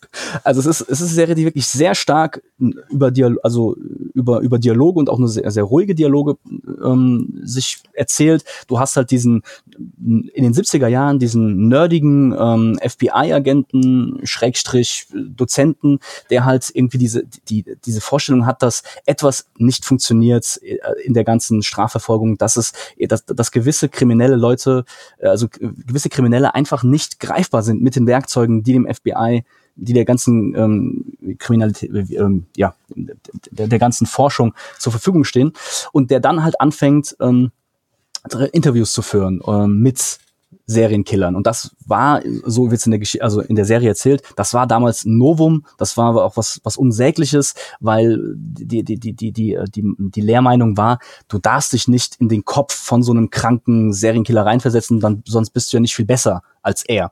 Und er hat halt genau mit diesem Tabu gebrochen, zusammen mit seinem Kollegen. Und die, die Serie besteht eigentlich vor allen Dingen aus den Interviews, die sie halt führen mit einigen Serienkillern und dann halt auch, ähm, wie sie aus diesen Gesprächen halt so erste Erkenntnisse herausziehen, die sie dann aktiv auch bei einigen Fällen wiederum anwenden, ja, und wie sie plötzlich das erste Mal halt ein richtiges Täterprofil erstellen, ja, und sagen, okay, auf, also wir wissen, wie so ein Serienkiller tickt und aus diesem Wissen heraus können wir jetzt gewisse Dinge festlegen. Wir können sagen, okay, es ist wahrscheinlich, dass unser, unser Mörder diese und diese Eigenschaften halt besitzt. Alleine daher, also von, allein von dem, was wir schon wissen aus den Gesprächen, die wir geführt haben mit solchen Serienkillern.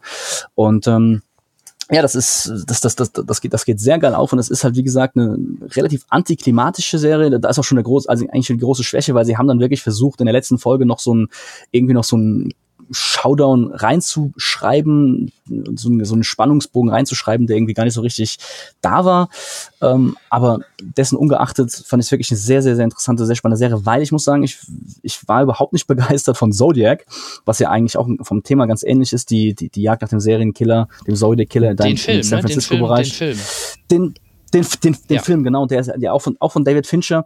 Und ich, ich dachte, ich dachte so, okay, das, also ich, ich spüre da die, die verwandtschaftliche Nähe zwischen diesen beiden Stoffen. Und das, was bei Zodiac für mich nicht so gut funktioniert hat, hat bei Mindhunter wunderbar funktioniert. Also das ist halt eben auch eher so ein bisschen so ein sich vorantasten ist, äh, viele Dialoge, wenig, wenig wirklich ernste Spannungsmomente, weil es halt eben doch versucht, sehr nah an den Ereignissen zu bleiben und sehr realistisch zu bleiben. Ja, also mein Tante hat, ich hab's, ich hab's verschlungen. Das ist mir zum ersten Mal seit wieder seit vielen Monaten so gegangen, dass ich, dass ich gebinged-watched habe und dass ich wirklich in einer Nacht, glaube ich, vier, vier Folgen oder sowas einfach von, mein, mein Filmabend war eigentlich vorbei und ich aus Langweile sepp ich noch rein und habe dann von Mitternacht an bis vier Uhr morgens dann schon mal die ersten vier Folgen oder sowas geguckt. Also hat mich sehr, hat mich sehr gecatcht. Sehr geil. Also auch den, äh, auch die Serie habe ich noch nicht gesehen. Sie steht auf meiner Liste. Also ich habe sie schon bei Netflix hinzugefügt, weil ich auch ein Fan von Fincher bin. Also spätestens seit äh, seit sieben, Fight Club, mhm. äh, Social Natürlich. Network sogar äh, fand ich auch gut. Gone Girl ja. hat mir auch gut gefallen. Ja. Ähm, Girl with the Dragon Tattoo fand ich auch angenehm. Also ja, ja, ja. Das war mit Daniel Craig der, ne? Ja, ja, ja, ja. Stimmt, der war auch gut. Das stimmt. Ähm, deswegen, also äh, ist auf meiner Liste. Ähm, schön auch nochmal von dir zu hören, dass sich das wirklich lohnt. Ähm, ich hatte halt auch nur gelesen, dass halt, dass die Serie ein bisschen ruhiger ist. Vielleicht habe ich sie mir deswegen erstmal noch ein bisschen äh, zurückgelegt, aber ähm, ja, dann. Es ist, du, du kriegst, du kriegst wirklich einen sehr spannenden Einblick halt tatsächlich das, was, das, was, was die Serie verspricht, das kriegst du auch, diesen Einblick in den Kopf der Killer, weil es ist, und ich, das habe ich gelesen, es, es basiert wohl auch wirklich sehr stark auf dem tatsächlichen Gespräch mitschnitten, weil das ist alles historisch größtenteils verbirgt. Also die haben wirklich diese Interviews geführt, diese, FBI, diese beiden FBI-Leute. Und ähm, daraus wurde halt eben dann auch, wurden die Dialoge für den Film ent entworfen. Und das ist erschreckend, ähm, wie, also wie ins Detail halt eben dann da teilweise gegangen wird, ja, wie die Serienkiller, was sie getan haben, warum sie es getan haben. Äh, ein sehr interessanter Einblick, den du halt sonst so selten kriegst. Vor allem, weil ich fand Zodiac, äh, boah, den habe ich sicherlich seit acht Jahren nicht gesehen, aber ich meine, Zodiac fand ich gar nicht mal so schlecht, äh, wie ich den da halt vor acht Jahren gesehen habe. Von mhm. daher freue ich mich jetzt umso mehr auf, äh, auf, die, auf die Serie, ja. Eben, ja. Kann ich empfehlen. Wunderbar. Dein Platz 4 ist oder das, genau. Dann kommen wir zu meinem Platz 9. Ähm, ist auch wieder ein Film. Ähm, auch der wird zum Teil manchmal kontrovers äh, behandelt. Also die einen feiern den richtig ab, andere sind da doch sehr skeptisch und sagen, der hat keinen Inhalt. Ähm, ich fand ihn sehr, sehr gut, deswegen ist er auf meinem Platz 9 gelandet. Es geht um den Film von von Stephen King, äh, nämlich S. Also nicht, nicht er hat Regie geführt, mhm. aber ähm, es ist halt von, äh, von Stephen King auf S, der jetzt mal wieder im Jahre 2017 dann neu verfilmt worden ist, nämlich ähm, von Andreas boah, Muschietti, ja, argentinischer Filmregisseur. Ich krieg ihn zusammen. Äh, der hat nämlich, jetzt schließt sich der Kreis, weißt du, welchen Film der zuletzt davor gemacht hat? Mama. ja. Ach, ja, jetzt wo du sagst. Ähm, ja, äh, worum geht's? Äh, Brauche ich, glaube ich, nicht so viel sagen. Ein paar Kinder in einem äh, dort, äh, in, in Maine, in, in, in, einem kleinen Stadt namens Derry im Oktober, ich glaube 88 so, Ende 80 spielt das. Genau, sie haben, das, die haben die Story verlegt. Jetzt für den neuen Film haben sie es verlegt in die 80er Jahre, Original, in dem Originalbuch, was glaube ich in den 60ern, war aber eine gute Entscheidung, fand ich so. Damit kannst du dann wieder gut relaten. Jetzt genau, gerade wenn der nächste Teil dann kommt, dann sind es halt genau diese 27 Jahre, ne? 27 Jahre in der Zukunft, dann sind mhm, wir in mhm. unserer ja, Zeit ja. und dann passt das halt, ne, für den zweiten Teil. Ähm, ja, also ich fand halt auch, A fand ich diesen ähm, Pennywise sehr gut gemacht. Er wirkt vielleicht nicht so bedrohlich, weil er nicht so häufig auftaucht. Das war auch öfter mal so ein Kritikpunkt, dass er in der, ich sag mal, in den 90er Jahren in der Verfilmung viel häufiger in der realen Welt zu sehen war. Weil ich fand halt auch immer, auch jetzt in dem jetzigen Film immer sehr unheimlich, wenn die in alten in alten Unterlagen geblättert haben und irgendwo immer wieder diesen Clown gesehen haben. Ähm, das mhm. bewegt mhm, immer mhm. sofort so eine gewisse, so eine gewisse Unruhe oder Unwohlsein.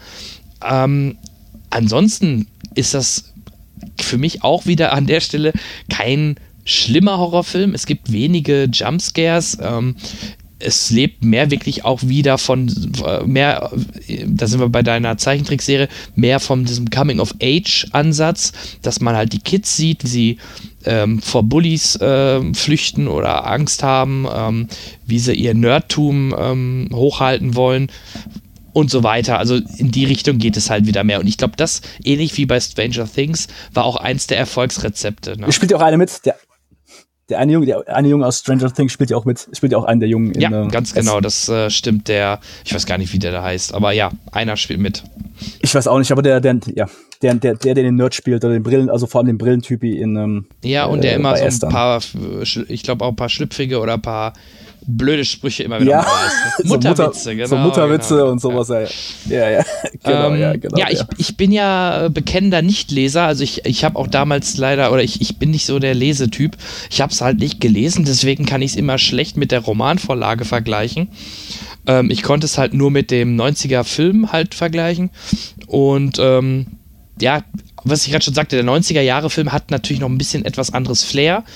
Ähm, aber wie gesagt, mir hat der 2017er Teil so gut gefallen, weil das gelingt vielen Filmen halt nicht, die jetzt 90er Stoff neu verfilmen, ähm, trotzdem einen guten Film rüberzubringen. Also äh, und das hat mhm. halt S meiner Meinung nach ziemlich gut geschafft. Finde ich auch. Also ich habe, äh, der Film hat es jetzt nicht auf meine Liste geschafft, aber ich habe auch kurz drüber nachgedacht, ob es, also er ist nur knapp dran vorbeigeschlittert, will ich damit sagen.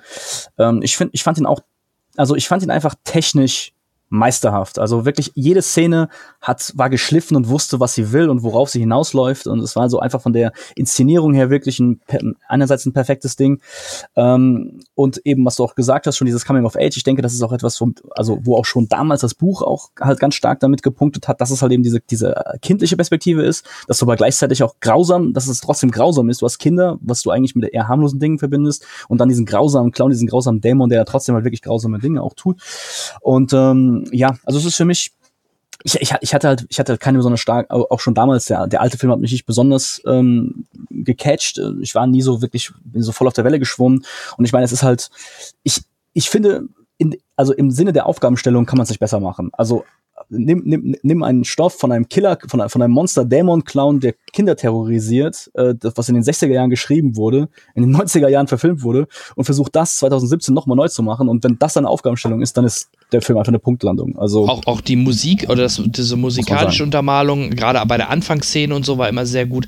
Ähm, es gibt eine Szene, äh, ich glaube, ich habe die bei YouTube gesehen. Das muss, es ist ein geschnittener, eine geschnittene Szene oder so. Ich glaube, es ist mehr ein Gag, aber das haben sie wirklich gedreht. Ähm, da siehst du nämlich am Anfang, wie er dann zu dem Gully geht. Er kriegt das Boot zurück und geht weg und Pennywise siehst du dann nur schulterzuckend und dann ist der Film zu Ende. Total skurril, aber die Szene ist, also es gibt es wirklich so als, äh, ich vermute mal, das kommt jetzt auch auf die Blu-ray oder so, also geil. sehr, sehr lustig. Ja, ja, ja, verstehe. Filmende, nichts passiert. Sehr geil. Ja. Das war's, das war's. Ja, und da, da, das trifft natürlich auch wieder ähm, ich habe das damals auch mit Daniel Schröckert oder der war ja auch jetzt schon öfter mal bei uns zu Gast. Da haben wir auch mal drüber gesprochen. Ich glaube, als Familienvater, wenn du Kinder hast, reagierst du viel extremer auf solche Szenen und, und alles, was es immer so direkt mit vielleicht Vater, Sohn, Vater, Kind oder so zu tun hat. Genau das gleiche war letztes Jahr, genau, das war auch mein Platz 1 letztes Jahr, nämlich Arrival. Da gab es ja halt auch diese extreme Bindung mhm. zwischen ähm, Eltern oder Mutter und Kind. Und das, das haut dich dann schon noch doppelt, glaube ich, aus den Socken, als wenn du keine Kinder hattest. Wie ich keine Kinder hatte, war mir das, äh, vor, vorsichtig gesagt, nicht so, fand ich das nicht so schlimm, wenn auch mal ein Kind drauf geht. Jetzt heutzutage, das ist ein anderes Gefühl. Ja, ja, das, das, das, das höre ich öfters. Ich, also ich habe selbst auch keine Kinder, aber ich habe viele Freunde aus meiner, meiner Familie, Leute, die Kinder haben. Und ähm, genau das, das höre ich durch und durch. Das höre ich durch die Bank weg. Und ich denke, ich denke, dass das, das ist auch eine gute Erklärung dafür, warum wir trotzdem, also ich meine, ne, es ist krass, es, also viele Serien sind krass, aber trotzdem im Großen und Ganzen immer noch sehr respektvoll Kindern gegenüber, also Kindern gegenüber sind und nicht so krass Sachen machen, weil, man, weil es halt eben einfach doch sehr viele Leute gibt, die da auch sehr, sehr empfindlich und auch zu Recht, denke ich, auch sehr empfindlich drauf Ja, also änder mal. Also dann erlebst du Filme ganz anders, glaub mir. ja. Nächstes Projekt dann, genau. Ja, ja, wunderbar. Also wie gesagt, mein äh, Platz 9 äh, Stephen Kings S dann komme ich zu meinen, also ich bin bei meinen Serien, jetzt bei meinem dritten, dritten Platz Serien, äh, hatten wir auch schon mal kurz, glaube ich, darüber gesprochen, meine ich, bei meinem, unserem letzten Podcast, Tabu. Ah, ja. Ja, haben wir, glaube ich, ja. haben wir drüber gesprochen, kurz. Ganz, ganz, ganz, ganz kurz mal drüber gegangen. Also auch, auch eine Amazon Prime-Serie, meine ich. Tom Hardy hat, hat sie produziert, spielt die Hauptrolle. Ähm, Kriege ich das überhaupt noch gut zusammen? Also er, er ist irgendwie eine mysteriöse Figur, die ins England des war es das 19. Jahrhundert, zurückkehrt aus Afrika, lange tot geglaubt von, von der ganzen, von der ganzen Society, von allen Leuten. Und er kehrt dann wieder zurück, gerade zur Beerdigung seines Vaters und nimmt dann auch dessen Erbe in Anspruch und ist aber halt ein total grober, unnahbarer Typ irgendwie, hat irgendwelche auch krasse Dinge erlebt in Afrika, das kommt alles nicht so ganz raus. Tom Hardy spielt wunderbar so diesen, diesen muffligen, grunzenden Typen, die ganze Zeit, Delaney. Das ist irgendwie, genau, Delaney, ähm, also wunderbar verkörpert. Und das ist halt eine Serie, die, die sehr gritty, gritty ist, düster, schmutzig, also auch die, die Atmosphäre von diesem äh, dreckigen London des, des äh, 19. Jahrhunderts sehr gut einfängt und dann allerdings auch stückweise Mystery-Elemente reinführt. Ja, also dieser die, Delaney, das kriegen wir dann auch irgendwann mal raus. Ähm, da, der hat mehr Fähigkeiten als ähm, als man so unmittelbar sehen würde. Und der hat halt auch noch Dinge getan oder Dinge erlebt in, in Afrika, die ihm da halt irgendwie ja zu zu mysteriösen Fähigkeiten gereichen, kann, äh, kann man sagen, zu übernatürlichen Fähigkeiten gereichen. Und der verfolgt halt so ein er verfolgt halt so einen Masterplot, weil äh, ich glaube, es ist so ein, man kann sagen, so eine Mischung aus Racheplots und ähm, ja, halt einfach, er, er, er will da, äh, also er, er spielt schlussendlich seine Karten ganz gut gegen die übermächtige, gegen eine übermächtige ähm, ähm, Kompanie, die was die nordindische Company aus, also die, die da, die da eigentlich wirtschaftliche Interessen haben und ähm, auch an sein Erbe ran wollen. Und oh, das ist alles, also es ist wirklich eine sehr, eine sehr stimmungsvolle und atmosphärische Serie. Und die, also als ich jetzt einfach drüber, drüber nachgedacht habe, was hat mir wirklich gut gefallen in dem Jahr, bin ich einfach wieder über sie gestolpert. Und das war dann für mich so eigentlich das, das Hauptgütemerkmal. Äh, also einfach, sie, sie ist mir nicht mehr aus dem Kopf gegangen. Äh, verständlich, ist, ist wirklich super. Und äh, Hardy, ähm, äh, Herzensprojekt ja von Tom Hardy, deswegen, obwohl. Stimmt, und sein Vater genau, irgendwie auch. Obwohl die Serie jetzt nicht der Mega-Erfolg war, aber trotzdem noch erfolgreich, ähm, wurde, er, wurde sie auch verlängert äh, für eine zweite Staffel. Und äh, ja, mal gucken, müsste eigentlich dieses Jahr vielleicht schon kommen dann, ne? wenn ich mich nicht täusche. Und, und wir sind da auch wieder bei Amazon Video. Ne? ist auch eine Amazon Video. genau, hat eine, ja. Ja, sehr gut. Ähm, dann kommen wir direkt weiter zu meinem Platz 8. Und auf Platz 8 habe ich an der Stelle jetzt die Serie, die ich ähm, schon kurz erwähnt habe, also nicht mit dem Namen, aber schon angeteasert habe, auf Platz 8 gesetzt. Denn für mich ist es eine Serie, die mich äh, sehr positiv überrascht hat, ich überhaupt nichts von erwartet habe und mich freue, dass es, oder für die Serie auch freue und für die Macher, die dahinter stehen, dass es so ein Erfolg geworden ist. Ähm, in dem Falle sind wir wieder bei Netflix. Ähm, das Pendant dazu lief bei Amazon unter dem Namen Wanted und war von Matthias Schweighöfer. Und die deutsche Antwort oder die erste deutsche Netflix-Serie, die es mir dann auch persönlich angetan hat, ist äh, in dem Falle natürlich Dark. Mhm, mh. Dark gesehen, vielleicht vor. Nein, Dark gehört zu, meine, zu meiner Liste der fünf ah, größten Versäumnisse okay. des, Jahres, des Jahres 2017. Ich habe sie nicht gesehen. Ich werde sie noch sehen. Ja. Ähm, Gerade wenn du Freund wie ich von damals zurück in die Zukunft, generell Zeitreisen bist und auch ver verstrickte oder Serien, die ein bisschen komplexer sind, wo du ein bisschen querdenken musst, wo du gut aufpassen musst, teilweise auch, ähm, um diese ganzen Charaktere auch miteinander verbinden und zu verstehen, wer wo, wann, wie, was ist. Ähm, hat's das halt echt in sich. Das Erzähltempo ist, muss ich auch sagen, vielleicht ähnlich wie vorhin bei deinem Mindhunter, nicht das schnellste. Also das ist schon eher in Anführungsstrichen vielleicht ein bisschen typisch deutsch, wenn man es vorsichtig böse sagen darf. Aber es wird von Folge zu Folge spannender und im Endeffekt ein gutes Beispiel, ich weiß gar nicht, wo ich das gehört habe, aber ähm, stell dir vor, du guckst, guckst was und dein Blickfeld, also du guckst durch eine Brille oder durch so ein kleines Kästchen und das Blickfeld wird langsam Folge für Folge immer größer und du verstehst immer mehr, weil, weil du immer mehr Sichtfeld hast. So ist es im Endeffekt auch bei dieser mhm, Serie. Mhm, du bekommst immer mehr Informationen zu dem, was da überhaupt passiert in den verschiedenen, das kann man ruhig sagen, weil so wird auch der Trailer, wurde der Trailer schon aufgemacht, in diesen drei verschiedenen Zeitebenen. Ähm, und wie die miteinander verflochten sind, was, wie, wo, was bedeutet. Und also wer sowas mag, ähm, hat da richtig Spaß dran. Und äh, zwei kleine Fun Facts, Geil. die mir während Schön. der Serie aufgefallen sind. Klar, natürlich Anspielungen wie Nenas, äh, Nenas Song 99 Luftballon taucht mal auf oder selbst ich, ich meine, DeLorean und Zurück in die Zukunft wird erwähnt. Das ist auch ganz nett. Ähm, Aber es gibt äh, Serie, jetzt muss ich mal eben kurz gucken, genau, die, es gibt zwei Söhne, einmal Mats der eine Sohn heißt Mats und der andere heißt Mickelsen. Und das Lustige, oder nee, Mickel, nur Mickel, Entschuldigung. Mats und Mickel. Okay, und okay. Ähm, dann spielt Oliver Masucci mit. Oliver Masucci kennen vielleicht die meiste, meisten aus Er ist wieder da. Da hat er den Adolf Hitler sogar gespielt. Wenn du ihn googelst, sieht er aber eigentlich anders aus. Aber das Gesicht ist so ein bisschen wie der deutsche Mats Mikkelsen. Und ich bin mir ziemlich sicher, wenn du dann die Serie verstehst oder gesehen hast, da weißt du, die haben sich dabei schon was gedacht. Das macht nämlich sogar Sinn, warum die so heißen und er dann vielleicht so aussieht. Also nur mal so als okay, kleiner okay, Hidden okay. Fact. Spannend. Sehr geil. Ja, sehr, sehr gut. Gleich nochmal ein gutes Merkmal, mehr, weil ähm, auch natürlich ein großer Fan ja. von Mats Mikkelsen, ja. sehe ich immer gerne. Und wenn, und wenn, wenn, wenn er da irgendwo auch als, als kleiner Gag erscheint, ähm, ist mir das auf jeden Fall schon mal grundsympathisch. Ich bin sehr ja, gespannt. Also vor allem da sieht man mal, dass auch deutsche Serien anders sein können als nur ein, ein Schweighöfer-Film in Serienformat oder halt eine, was man sonst häufig ja nur sieht, Komödien. Ne? Ist überraschenderweise auch richtig im, im Ausland sehr erfolgreich gewesen. Wobei ich immer wieder gelesen habe, dass die meisten in den Staaten gesagt haben, weil es, der wurde in Englisch oder für das englische Publikum sogar synchronisiert. Die meisten haben gesagt, guckt euch das in Deutsch an, weil natürlich das Deutsche so ein bisschen Stimmt. härter wird, ne, wenn, die, wenn die Deutsch ja. Das habe ich auch irgendwo gelesen, ja. Sehr, geil. Ja, das, das, das, das, das ist schön, wenn solche Serien ähm, so, ähm, so mal, mal so ein bisschen das machen, was die Amerikaner seit 50 Jahren machen, ne? so die Kultur ein bisschen äh, exportieren. Wenn das so einer Serie gelingt, ne? da, wir haben dann, wir haben so Nena in den 80ern, wir haben dann Rammstein, die, äh, die noch so ein bisschen die deutsche Sprache nach Amerika bringen. Und dann, wenn du noch so eine Serie hast, die, äh, die das, das auch macht, äh, sehr geil. Und ähm, klar, man könnte es sagen, so das deutsche Stranger, Stranger Things, aber wenn du die Serie gesehen hast, meiner Meinung nach hat das nicht viel mit Stranger Things zu tun. Also diese Nostalgiepunkte sind dann doch relativ gering im Verhältnis zu Stranger Things. Okay.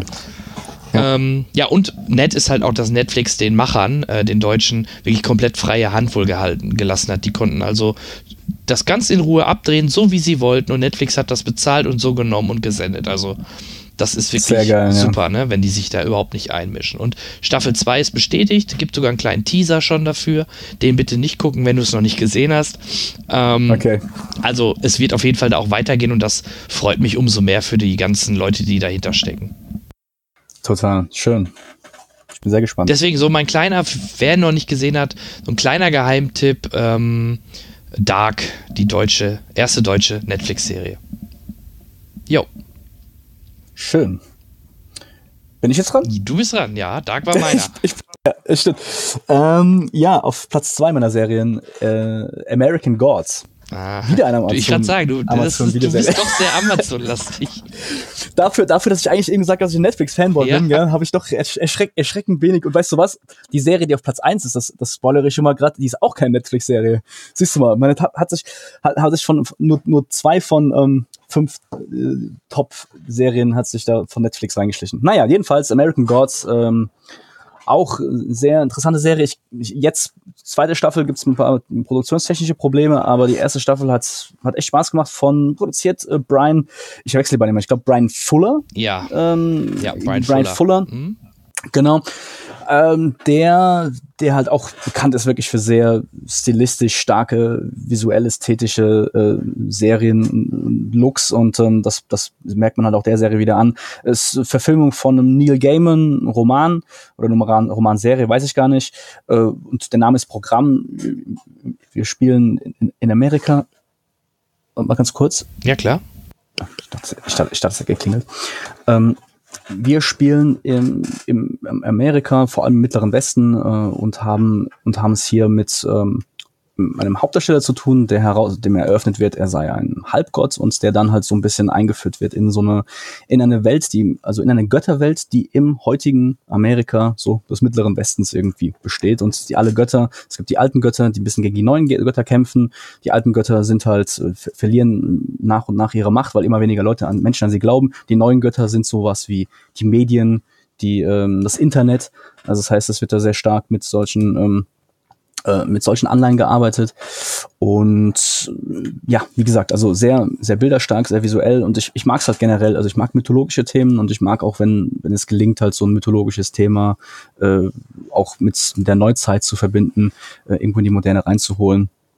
Und ja, also kann ich, kann ich eigentlich, und, ja, was man auch noch sagen kann dazu ist, äh, es, es, es sind eigentlich fast viele kleine Geschichten. Also es gibt zwar einen, es gibt zwar einen roten Faden, aber es werden halt eben auch viele Entstehungsgeschichten oder Hintergrundgeschichten von einzelnen Göttern erzählt und ähm, es ist eigentlich fast schon wie so ein kleines Mosaik, wie so ein kleines Puzzle, was was was sich was sich da in der ersten Staffel halt äh, entfaltet und äh, wirklich sehr, sehr, sehr schön halt eben so amerikanische, so das amerikanische Thema, amerikanische Kultur irgendwie halt nimmt und das einfach mit so einer äh, mythologischen, göttlichen Komponente halt vermischt. Äh, also kann man sich echt gut angucken. Ja. Ja, ich bin Brian Fuller noch, ich bin noch ein bisschen stinkig auf Brian Fuller. Ansonsten, ich mag ihn, weil er ist tracky, er hat DS9 Voyager ähm, auch als Produzent und beziehungsweise Autor ähm, mitgeschrieben. Er hat ähm, natürlich die tolle Serie Hannibal äh, auf die Beine gestellt. Mhm. Äh, er hat auch damals, glaube ich, bei Heroes oder so, was ich auch immer sehr gern geguckt habe, damals jedenfalls, äh, mitgewirkt. Und er hat halt Star Trek Discovery mit in die Wege gebracht und sollte ja eigentlich der komplette Showrunner sein. Ist dann aber ähm, komplett im Dezember 16 muss das gewesen sein ungefähr, ähm, ist er komplett aus der Serie, äh, hat er sich zurückgezogen, um halt dann auch ähm, halt American Gods zu machen, was ich im Nachhinein ein bisschen sehr, sehr, oder was ich doch sehr schade finde. Ich mag zwar Star Trek Discovery so, wie es jetzt auch ist, aber ich glaube, noch ein bisschen mehr Fuller hätte der Serie auch nicht geschadet. Und die, die große Ironie des Schicksals ist, dass ich jetzt gelesen habe, dass er auch ausgestiegen ist aus American Gods eigentlich. Ja. Also es gab da wohl auch einen ähm, es gab da auch einen Clinch wiederum.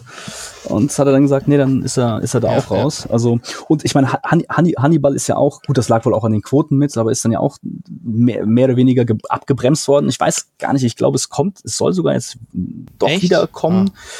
Ah. Ähm, ich bin mir jetzt, also ohne Gewehr erstmal gesagt. Aber jedenfalls, was ich, was ich, worauf ich eigentlich hinaus wollte, scheinbar ist er halt auch durchaus ähm, ein Serienmacher mit sehr eigenem Kopf. Ähm, und kollidiert vielleicht das eine oder andere Mal so mit den Vorstellungen dann eines Netzwerks. Das muss man dann wahrscheinlich immer, immer im Hinterkopf behalten, wenn man eine Serie anfängt von Brian Fuller, dass man, dass man nie so weiß, wo, wo das dann hingeht und wie lange vor allen Dingen mit ihm zusammen. Ja, schade, schade. Also ich hätte ihn, wie gesagt, auch gerne noch ein bisschen länger bei Star Trek Discovery gesehen, aber okay, also nicht gesehen, aber dass er da mitwirkt. Aber okay, so ist es. Ich glaube, er hat auch, hat auch Pushing ja. Daisies ähm, gemacht damals. Das ist also eine Serie, die meiner Freundin extrem gut gefällt, mit der ich jetzt nicht sehr viel anfangen kann. Also mit der Serie nicht mit meiner Freundin, aber doch die Kurve gekriegt, sehr gut. Wo ich, wo ähm, aber die, die auch schon damals sehr für diesen sehr starken visuellen Stil halt ähm, bekannt waren und die aber auch so abgewürgt wurde. Da gab es so damals, das war gerade in der Zeit des, des, des, des Writer, also des, des großen Streiks der, der Autoren irgendwie, aber dann hat die Serie auch nicht mehr die Kurve gekriegt. Es ist auch ziemlich irgendwie mitten oder auf halbem Weg so abgebremst worden. Genau, da liefen, meine ich, lass zwei Staffeln gewesen. Ja, zwei Staffeln, genau. Also mhm. ähm, die war wirklich, wie, wie deine Freundin oder so auch sagte, die war ähm, visuell sehr beeindruckend. Und ich fand die auch, ein paar Folgen habe ich auch gesehen, fand ich auch ganz lustig, aber gut, habe auch auf längere äh, Zeit jetzt nicht, ähm, nicht gepackt. Vielleicht war das auch das Problem. Ja, also, also ist das, das ist wirklich eine ganz, also die, die Serie ist, die, da dreht sich auch sehr viel um Kirchkuchen und um, um was um leckere, süße, leckere, süße Sachen und irgendwie die ganze Serie ist genau so. Sie ist Eye Candy, die ist irgendwie lecker und süß. Ähm, aber das, äh, also für ein bisschen, war für mich ein bisschen wie Sirup. Also so einmal, einmal kurz dran nippen ist okay, aber irgendwie war es mir dann auch too much von dem, was, was dann serviert wurde. Aber gut, das ist ein anderes Thema. Jedenfalls American Gods, das war meine Top. Sehr schön. Äh, mein Platz 7 ähm, schaffe ich in 10 Sekunden, denn es ist Star Wars Episode 9. Dazu haben wir, glaube ich, gerade schon genug gesagt und ich habe einen ganzen Podcast drüber gesprochen. Episode 8. Äh, acht. Episode 8. Oh, Verzeihung. Ja, das durfte, durfte ich mal klug scheißen. Ja, natürlich, Episode 8, Entschuldigung. The Last Jedi, können wir auch mal nochmal den äh, englischen Originaltitel nennen. Ähm, ich denke, da brauche ich nicht mehr viel zu sagen. Ich hatte mir erhofft, dass er, also ich fand ihn ja ziemlich gut, aber halt nicht so gut, dass er doch deutlich weiter vorne steht. Und ich denke, mit Platz 7 ähm, ist das schon so ganz okay für Episode 8. Sollte er sich nicht beschweren. Nee, genau. Kann er sich nicht beschweren. Sehe ich auch so. Nee, genau. Ja, meine Top, meine Top-Serie jetzt 2017, die ich gesehen habe. Ähm, ich habe, also ich muss dazu sagen, ich habe eigentlich versucht, nur solche Serien zu berücksichtigen, die in erster Staffel gelaufen sind, mhm. also nicht Folgeserie, Folgestaffeln. Ähm, aber ich habe jetzt aus, eine große Ausnahme gemacht bei Twin Peaks, oh. denn Twin Peaks ist ja ist ja eigentlich die dritte Staffel, aber für mich zählt sie trotzdem als Neustart und als eigenständiges neues Ding und die hat mir sehr sehr sehr gut gefallen. Oh Mist, jetzt weiß ich endlich, mit wem ich über die Serie hätte sprechen können. Ich bin, glaube ich, gefühlt auch immer der Einzige, der die Serie gesehen hat. Äh, ich habe nämlich auch schon überlegt, irgendwo mal im Podcast mal ein bisschen ausführlicher und länger über die ganze Serie zu sprechen, aber ich, ich, ich habe keinen gefunden. Oh je, verstehe. Ja, ähm, also was, was, was ich zu der Serie sagen kann, ist, ähm, also ich war erstmal sehr skeptisch, ähm, wie ich immer skeptisch bin bei diesen Remakes und Neustarts und so weiter und so fort. Äh, David Lynch hat, finde ich, aber echt einen tollen Job gemacht. Äh, wer Twin Peaks die ersten beiden Staffeln kennt, der, der mag da durchaus sehr, also polarisiert sein von der nächsten Staffel, weil ich finde, es ist eigentlich, also die dritte Staffel ist eigentlich mehr eine Fortsetzung von David Lynch's Mulholland Drive und Lost Highway, als sie eine Fortsetzung ist von Twin Peaks Staffel oder 1 und halt 2. sogar, also oder ja, sehe ich genauso. Ähm, oder halt auch sehr mehr, oder noch mehr wie Staffel 2, als vielleicht was viele erhofft haben, mehr wie Staffel 1, weil Staffel 1 war wirklich der abgesch naja, fast abgeschlossene Kriminalfall und das war gut. Und in, in, in Staffel 2 wurde es ja schon sehr äh, wurde es ja doch schon sehr lynchig, nenne ich es mal. Na? Das, äh, ja das, das, das stimmt. Vor, vor allen Dingen, da, da habe ich gerade, ich habe gerade vor kurzem, ich habe gerade vorher noch mal die ersten beiden Staffeln gesehen, um mich warm zu machen und habe da noch mal ein bisschen drüber gelesen. Und da hatte ich halt auch noch mal nachgelesen, dass gerade die ersten sieben Folgen der zweiten Staffel halt, da hat David Lynch extrem viel zu beigetragen. Das war auch dann so bis, bis dann wirklich dann der Mord auf, komplett auf, oder der Mörder enthüllt wurde. Und danach hat er sich ein bisschen zurückgezogen und danach hat die Serie halt auch stark nachgelassen. Es gab zwar immer noch dann auch äh, sehr surreale Momente, aber ähm, danach haben sie auch irgendwie neu, versucht, neuen Antagonisten einzuführen und das hat dann alles so ein bisschen an, an Drive verloren. Aber auch gerade diese ersten, auch die erste Staffel, die erste Folge der zweiten Staffel auch total krass, lange Einstellungen, total Mindfuck irgendwie. Ähm, also und, und, und genau, und genau dieses Gefühl, was, was da in dem, am Anfang der zweiten Staffel zum Tragen kam, das hat David Lynch halt knallhart halt durchgesetzt bei der, dritten, bei der dritten Staffel. Also, äh, ja, die ist, die ist, die ist, die ist total, die ist, meine, meine, also meine Freundin ist auch ein Riesenfan, sowohl von den alten Folgen, diese, äh, alten Staffeln wie jetzt auch von der neuen. Und die hat, die hat das sehr gut auf den Punkt gebracht. Die hat, die hat gesagt so, ja, ich weiß ganz genau, wie David Lynch gesagt hat. David Lynch hat gesagt, ich mache das, äh, ich, ich, ich mache eine dritte Staffel, aber nur, wenn ich eine Folge richtig krass abgehen ja. kann, ja. Und das hat sie, das, das, das hat sie immer wieder gesagt, ja. Er sagt, ah, hier gab's wieder ein Element. Ich, ich drehe nur dann diese Serie, wenn ich diese krasse Szene rein, reinbringen darf. Und das hast du halt oft gemerkt. Also er hat einfach wirklich es total ausgekostet, dass er auch da die kreative Kontrolle hatte. Nachher vielen Disput hin und her. Es gab ja zwischendurch, hat er also regelrechten Krimi, regelrechtes Pokerspiel mit der, mit der, ähm, mit dem Sender gehabt, zwischendurch auch gesagt, er, er macht er macht's dann oh, gar ja. nicht, weil sie sich nicht einigen ja. konnten, hat, hat dann hat dann schön Social Media für sich benutzt und ähm, zum Schluss dann doch seinen Willen gekriegt und ich fand, ja, hat sich gelohnt. Es ist wirklich äh, es, es ist wirklich geil. Also ich meine, ich war ein bisschen insofern ein bisschen traurig, weil also er hat Fanservice geleistet, er hat alte Figuren wiedergeholt, er hat alte und, und aber auch interessant neu befüllt, aber gleichzeitig hast du halt auch gemerkt, dass viele von den von diesen alten Figuren halt ja doch ein bisschen einfach genommen wurden, damit man sie halt hat und äh, die so ein bisschen detached gewesen sind von allem. Und die eigentliche Story hat ja nicht mehr wirklich in Twin Peaks nee, gespielt. Oder, also das, also es, es, es ging wirklich viel, viel weiter als das. Aber ähm, aus irgendeinem Grund war ich über, also hat, hat mich das überhaupt nicht gestört. Ich bin total von der von, von, von den neuen Handlungssträngen halt gehuckt worden und ähm, die Dougie-Storyline war ein bisschen langatmig. Ne? Ja. Also das muss man schon sagen. Aber Jim Belushi und Robert Knepper haben alles wieder gut gemacht. Die, da hatte ich richtig Spaß mit den beiden. Ja, ich fand, ich, ich, also ich, ich war, ich war so begeistert von der Tatsache, dass, also, dass Kyle McLachlan halt so krass unterschiedliche Figuren halt spielt. Diesen, ich meine, Bad, Bad Cooper, ja, also das ist einfach so eine so eine fiese Drecksau. Also irgendwie, ich weiß auch nicht so, was sie mit seinem Gesicht gemacht haben, ob sie ihn irgendwie so mit Spraypaint irgendwie so ein bisschen so, so, so, so bräun, brauner gemacht haben oder was, aber so ein bisschen fettigeres Gesicht, lange Haare und so ein richtig fieses, richtig fiesen Ausdruck mm. irgendwie die ganze Zeit gehabt. Und also es, ich habe ich hab, ich hab einfach Kyle McLachlans Performance dort total abgefeiert und ähm, mochte, mochte es halt eben auch, dass, äh, ja, dass man halt eben wirklich diesen Mut hat, komplett neue Motive auch einzuführen, komplett neue Sachen zu machen. Es hätte auch genauso gut in die Hose gehen können. Ich habe auch, auch den Film, den Twin Peaks Film gesehen, kurz vorher, Fire Walk With Me. Und das fand ich sehr anstrengend und das, da, da haben für mich halt diese surrealen Elemente nicht funktioniert. Ich habe vor allem festgestellt, dass die Schauspielerin von ähm, äh, na, von Laura Palmer irgendwie nicht besonders gut ist oder zumindest nicht der Aufgabe gewachsen war, ja, die eigentlich an war sie sie gestellt halt wurde. auch eigentlich tot, ne? Guck mal gemein sagen. Ja. muss man muss man so muss muss man so ein bisschen böse sagen, das hat sie sehr gut gemacht und was sie was sie auch sehr gut gemacht hat, ist halt diese paar Szenen, wo sie halt irgendwie sehr lacht und also dieses ihr Lachen war echt gut, aber das was halt von im Film von ihr verlangt wurde, das heißt, ist nicht so hat nicht so gut funktioniert und ähm, also ich will damit nur sagen, äh, es hätte für mich auch genauso gut eher wie der Film sein können, diese neue Staffel, ähm, dass die ganzen, dass, dass, dass David Lynch wieder einfach ein bisschen overboard geht, weil zum Beispiel Inland Empire, einer der letzten Filme von David Lynch davor, ähm, war, war super lynchig, super krass surreal, aber so stark, dass es mich wirklich auch, dass mich der Film verloren hat. Ich möchte mir jetzt demnächst nochmal angucken, aber ähm, wo ich wirklich sage, okay, ich, ich komme da nicht mehr mit, ich, ich kann das auch nicht mehr genießen, ich kann auch diesen, diesen Surrealität nicht mehr genießen, weil es halt einfach viel zu viel ist. Und das finde ich ist ihm bei Twin Peaks 3, Staffel 3 sehr gut gelungen, dass er immer wieder die Kurve gekriegt hat. Er hat immer wieder so ein bisschen seinen Flair halt auch ver, also verankert bekommen in einfach schönen Charakteren, in, in, in witzigen Situationen, ja, auch viel Witz, viel Comedy irgendwie auch reingebracht und ähm, und, und dann gab es dann zwischendurch wieder so eine Ja. Atombombenfolge, ja, wo du einfach nur so gesagt hast, what the fuck, aber äh, er hat ja immer wieder schön die Kurve gekriegt. Also ich muss sagen, es war wirklich für mich ein sehr Erlebnis. Ähm, Laura Dern, David Duchovny in seiner Paraderolle. ne? Also, Ja, absolut, absolut, absolut. So richtig, richtig schön, richtig schön. David Lynch hat sich selbst ziemlich, ziemlich viel reingeschrieben, habe ich nicht so ganz verstanden, warum.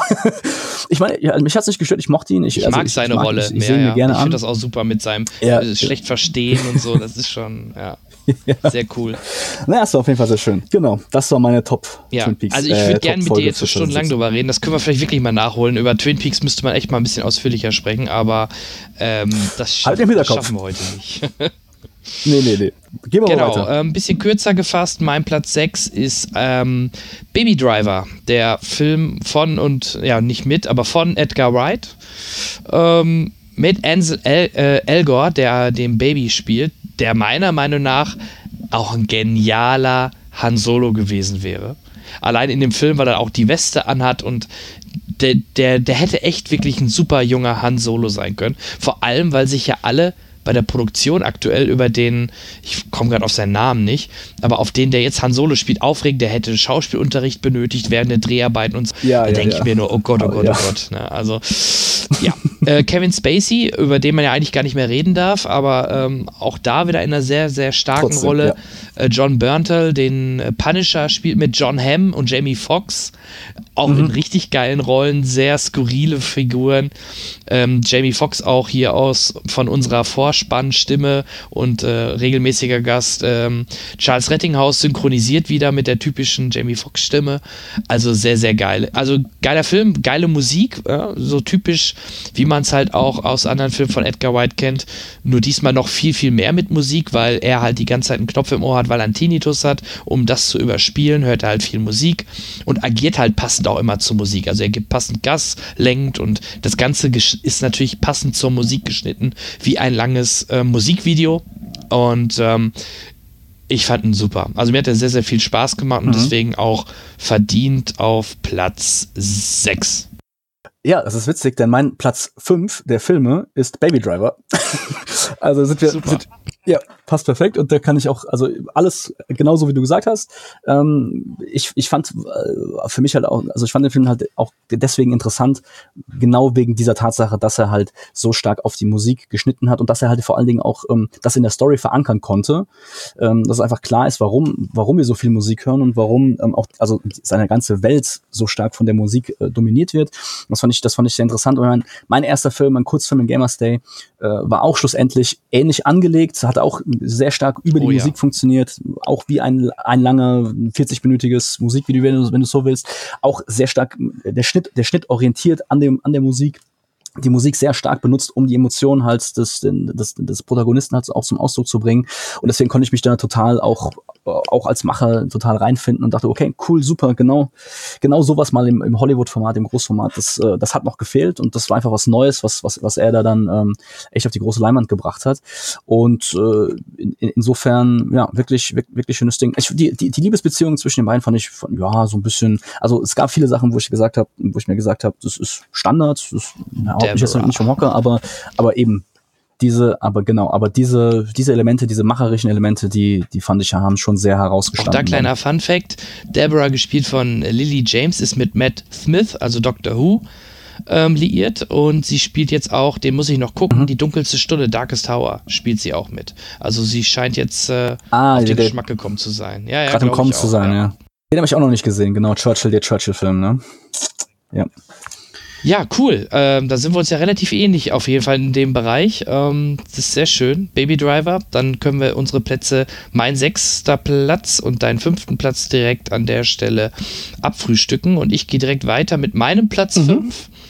Ähm, ich hatte ja vorhin schon gesagt, ab jetzt könnte man die ersten fünf bei mir auch wirklich so ein bisschen durchmischen.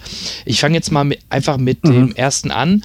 Ähm, er ist vielleicht deswegen nur auf Platz 5, ich mir vielleicht noch ein bisschen mehr Pathos eigentlich davon vermutet hatte. Es geht um Dunkirk. Ähm, Christopher Nolans nächster Streich, ähm, wieder schön mit IMAX-Kameras gedreht, super inszeniert, tolle Bilder, tolle Effek äh, Effekte, wenn man so nennen darf.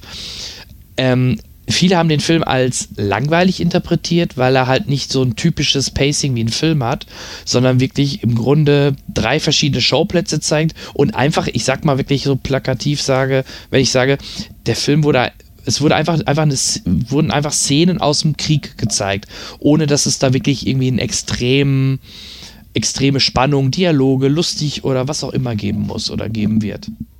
Genau. Also, ähm, da kann ich, da kann ich nur kurz dazu kretschen. Ja, gerne. Ich, ich muss leider sagen, es ist leider ist Dunkirk bei mir auf der Liste meiner größten Enttäuschungen dieses Jahres gewesen. oh. Siehst du, da kommen wir einmal, ist, ist ja auch, auch mal spannend für die Zuhörer, da kommen wir einmal mal gegeneinander. Auf jeden ähm, Fall, ja. Ähm, also ich bin riesen, riesen Christopher Nolan-Fan ähm, und, und deswegen war es halt für mich eine Enttäuschung. Es ist nicht, weil, weil ich den Film so schlecht fand, sondern weil ich mir so viel davon erwartet habe und diese, mhm. sehr, diese sehr hohe Erwartung halt nicht, äh, nicht erfüllt wurde. Also erstmal, was ich gut fand, definitiv war die Tatsache, also diese, dieser geniale Kniff, dass du drei Timelines, die in, eigentlich, in, also ein, du hast ja einmal, glaube ich, eine Woche, die, die geschnitten wird, du hast einmal einen Tag, der geschnitten wird und du hast einmal irgendwie ein, eine Stunde, die geschnitten wird, ja. Und das ist halt, das, hinter, das ist genial, also dramaturgisch, macherisch, tot, geniale Idee, ähm, auf die Weise halt drei Storylines zu verbinden. Ähm, ich fand den Film nicht langweilig, ich fand ihn anstrengend, das war mein Problem. Ich fand ihn ja, sehr anstrengend, ja, ich fand ihn, ja. ich fand ihn anstrengend zu gucken.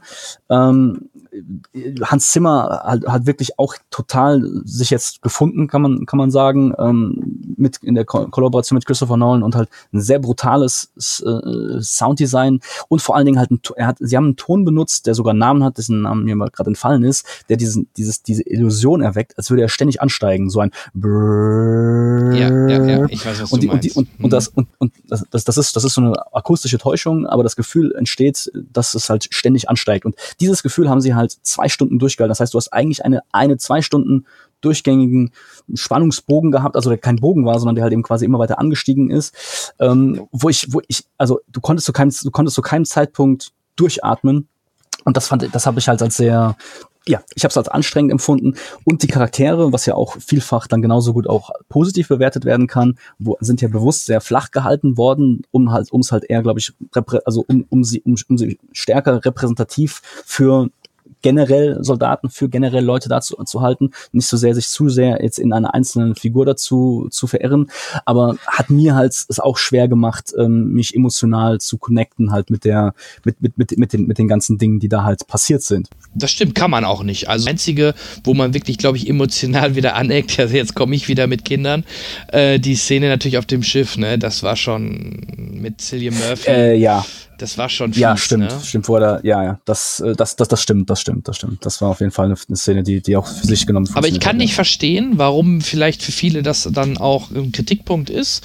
Ähm, ich habe es halt wirklich, ich glaube auch, dass er es mit Absicht so gemacht hat und glaube, ähm, Sicher. das kann man mögen, äh, aber ich kann es auch verstehen, wenn man es nicht mög, äh, nicht mögt, ne? nicht mag. Also von daher, ja, kann ich verstehen. Und aber für mich immer noch einer der besseren oder der Top 5 Filme für mich, ja.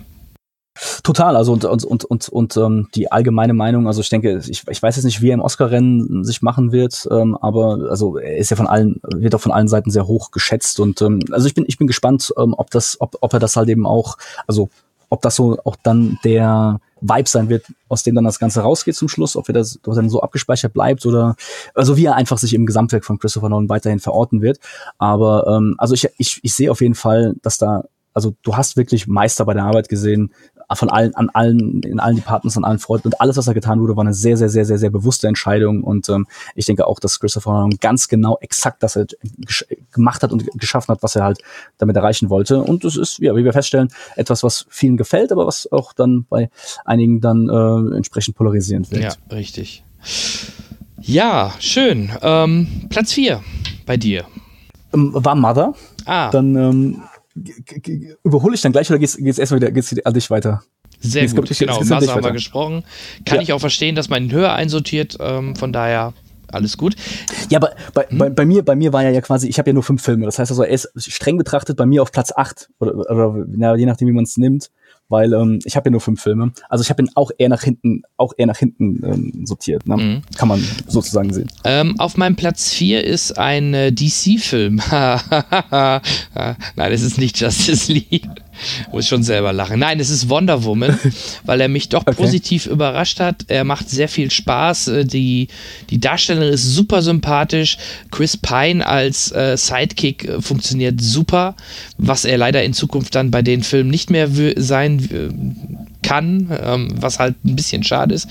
Ähm, auch mal in den Ach ersten stimmt, ja. Weltkrieg zu gehen, ist, denke ich, eine gute Idee, dass man nicht äh, es eins zu eins fast nachmacht wie Cap America, sondern sagt, okay, wir machen Wonder Woman im ersten Weltkrieg, finde ich super, fand ich eine gute Idee. Auch die, die, äh, die mit ihr dann in den Krieg ziehen, äh, sind alles äh, sehr sympathische Charaktere, die, die machen.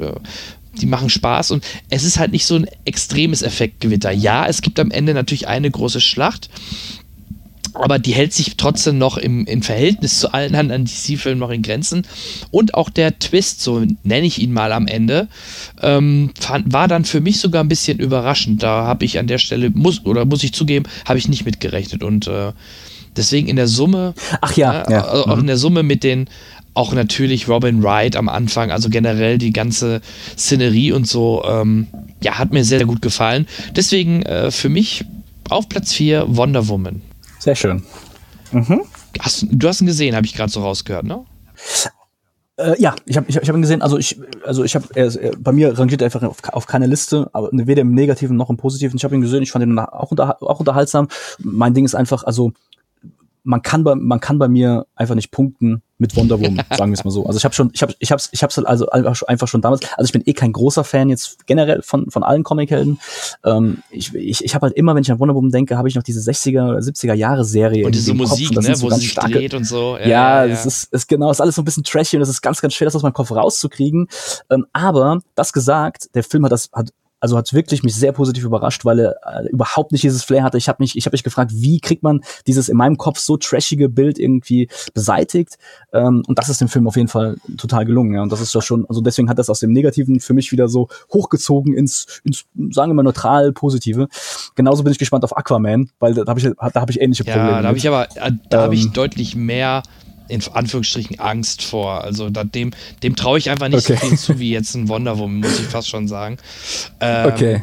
Von daher bin Okay. ich da skeptischer. Aber was, was mich ja auch halt, äh, was ich ganz toll fand, dass es auch mal eine Frau an der Stelle schafft, so einen Blockbuster Mhm. A, erstmal überhaupt in die Hände zu bekommen und den dann auch noch mit das Beste, was DC die letzten Jahre gebracht hat, mit so umzusetzen. Ne?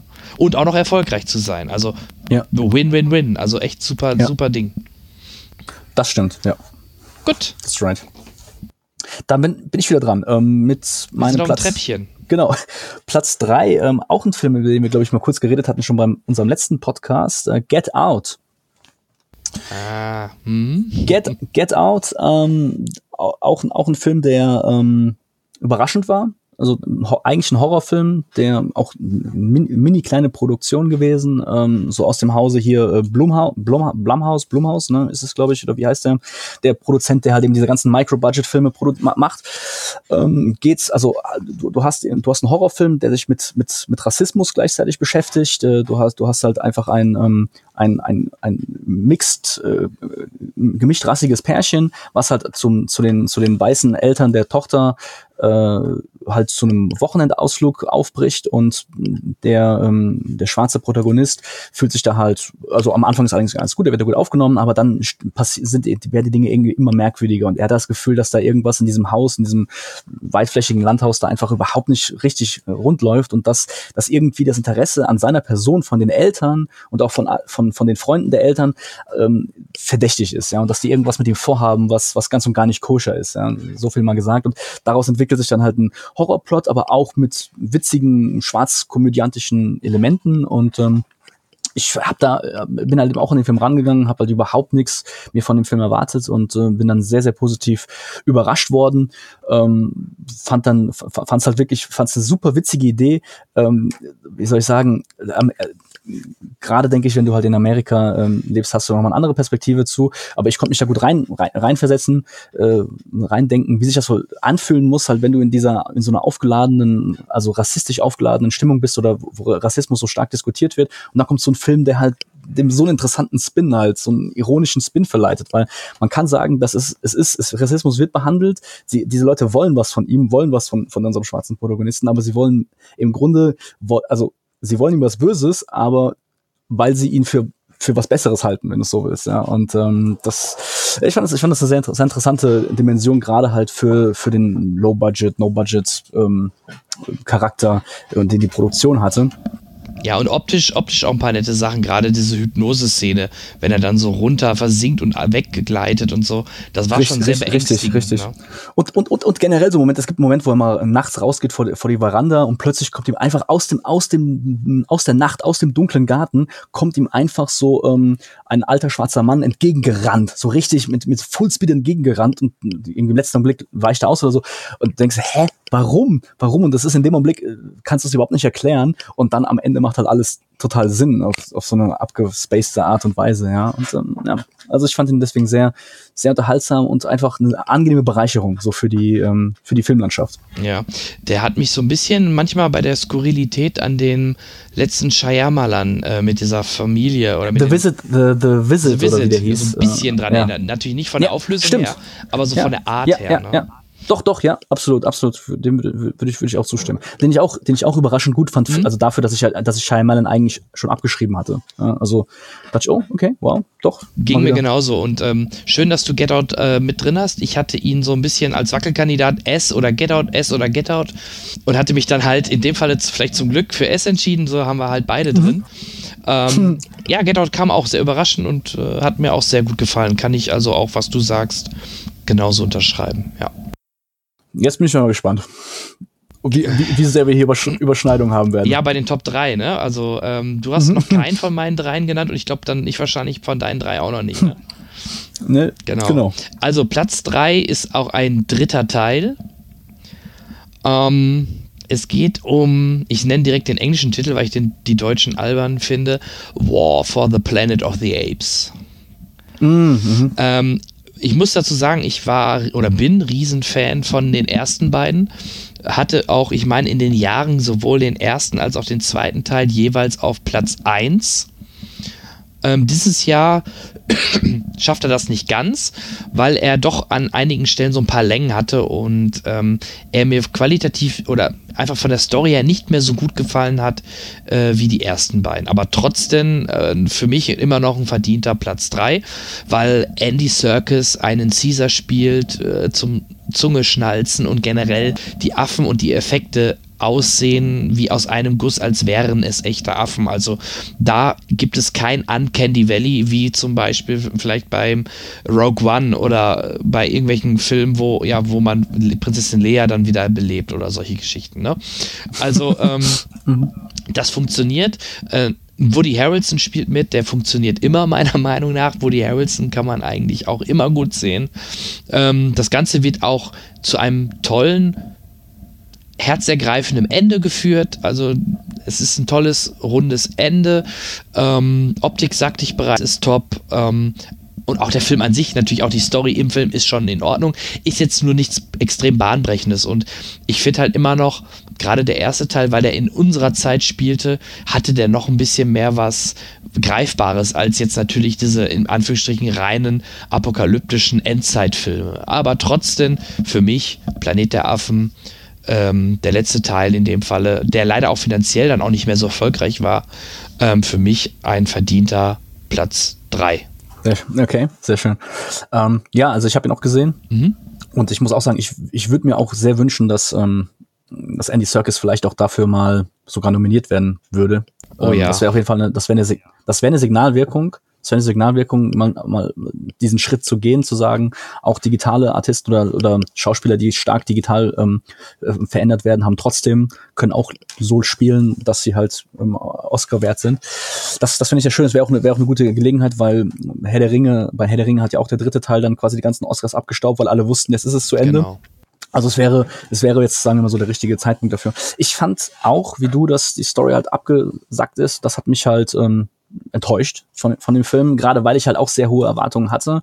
Ähm, nach, ich fand, ich fand gerade beim zweiten, also der erste hat mir auch gut gefallen, ähm, sehr gut gefallen und der zweite, da fand ich halt teilweise diese, also das Thema so gut gewählt und ich hatte schon fast, für mich hatte ich auch so fast schon eine, so eine Tragödie Shakespeare'schen Maßes irgendwie da ausgespielt, also wie halt, wie sie, wie eigentlich wirklich doch alle Frieden wollen, aber dann passieren Dinge, die, die, die einfach, wo du auch einfach als Zuschauer sagst, ja, okay, wenn es so passiert, scheiße, was soll man halt machen? So ist es halt. Das ist wirklich so, wie, wie, wie der Konflikt sich wirklich so tragisch dann halt zuspitzt um, auf einen unausweichlichen Krieg. Das fand ich halt sehr, sehr gut, sehr gut erzählt und vor allen Dingen, weil ich halt auch die, ähm, ich meine, der alten Planet der Affen äh, auch kenne, jetzt nicht den Tim Burton, sondern hm. den richtigen alten äh, Planet ja, der Affen. Auch, ja. Und den ersten Film halt, den, den, den ersten Film toll fand und die, die Filme, die danach kamen, dann auch graduell schlechter wurden und ich mir deswegen dachte, naja, die Franchise ist eigentlich eh schon gegen die Wand gefahren und was willst du halt heute noch mit dieser Thematik machen? Ne? Ich meine, wenn ich irgendwie höre, Affen regieren die Welt, erster Impuls ist so ein bisschen, ja, Trash, aber das ist, das ist die, der neue Franchise so gut gelungen, das so einfühlsam, auch mit den Special Effects, auch mit dem Schauspiel, auch mit der Story halt zu machen. Ähm, ja, und dem, das alles gesagt, ist auf jeden Fall ähm, äh, auch ein schönes Ding mhm. gewesen. Ja, wie gesagt, ich war ein bisschen halt enttäuscht, dass er für mich nicht wieder ganz vorne, ganz, ganz vorne steht, aber ja. trotzdem schmälert das nicht einen runden Ab, äh, rund, einen runden Schluss und in, in der Summe eine schöne Trilogie. Ne?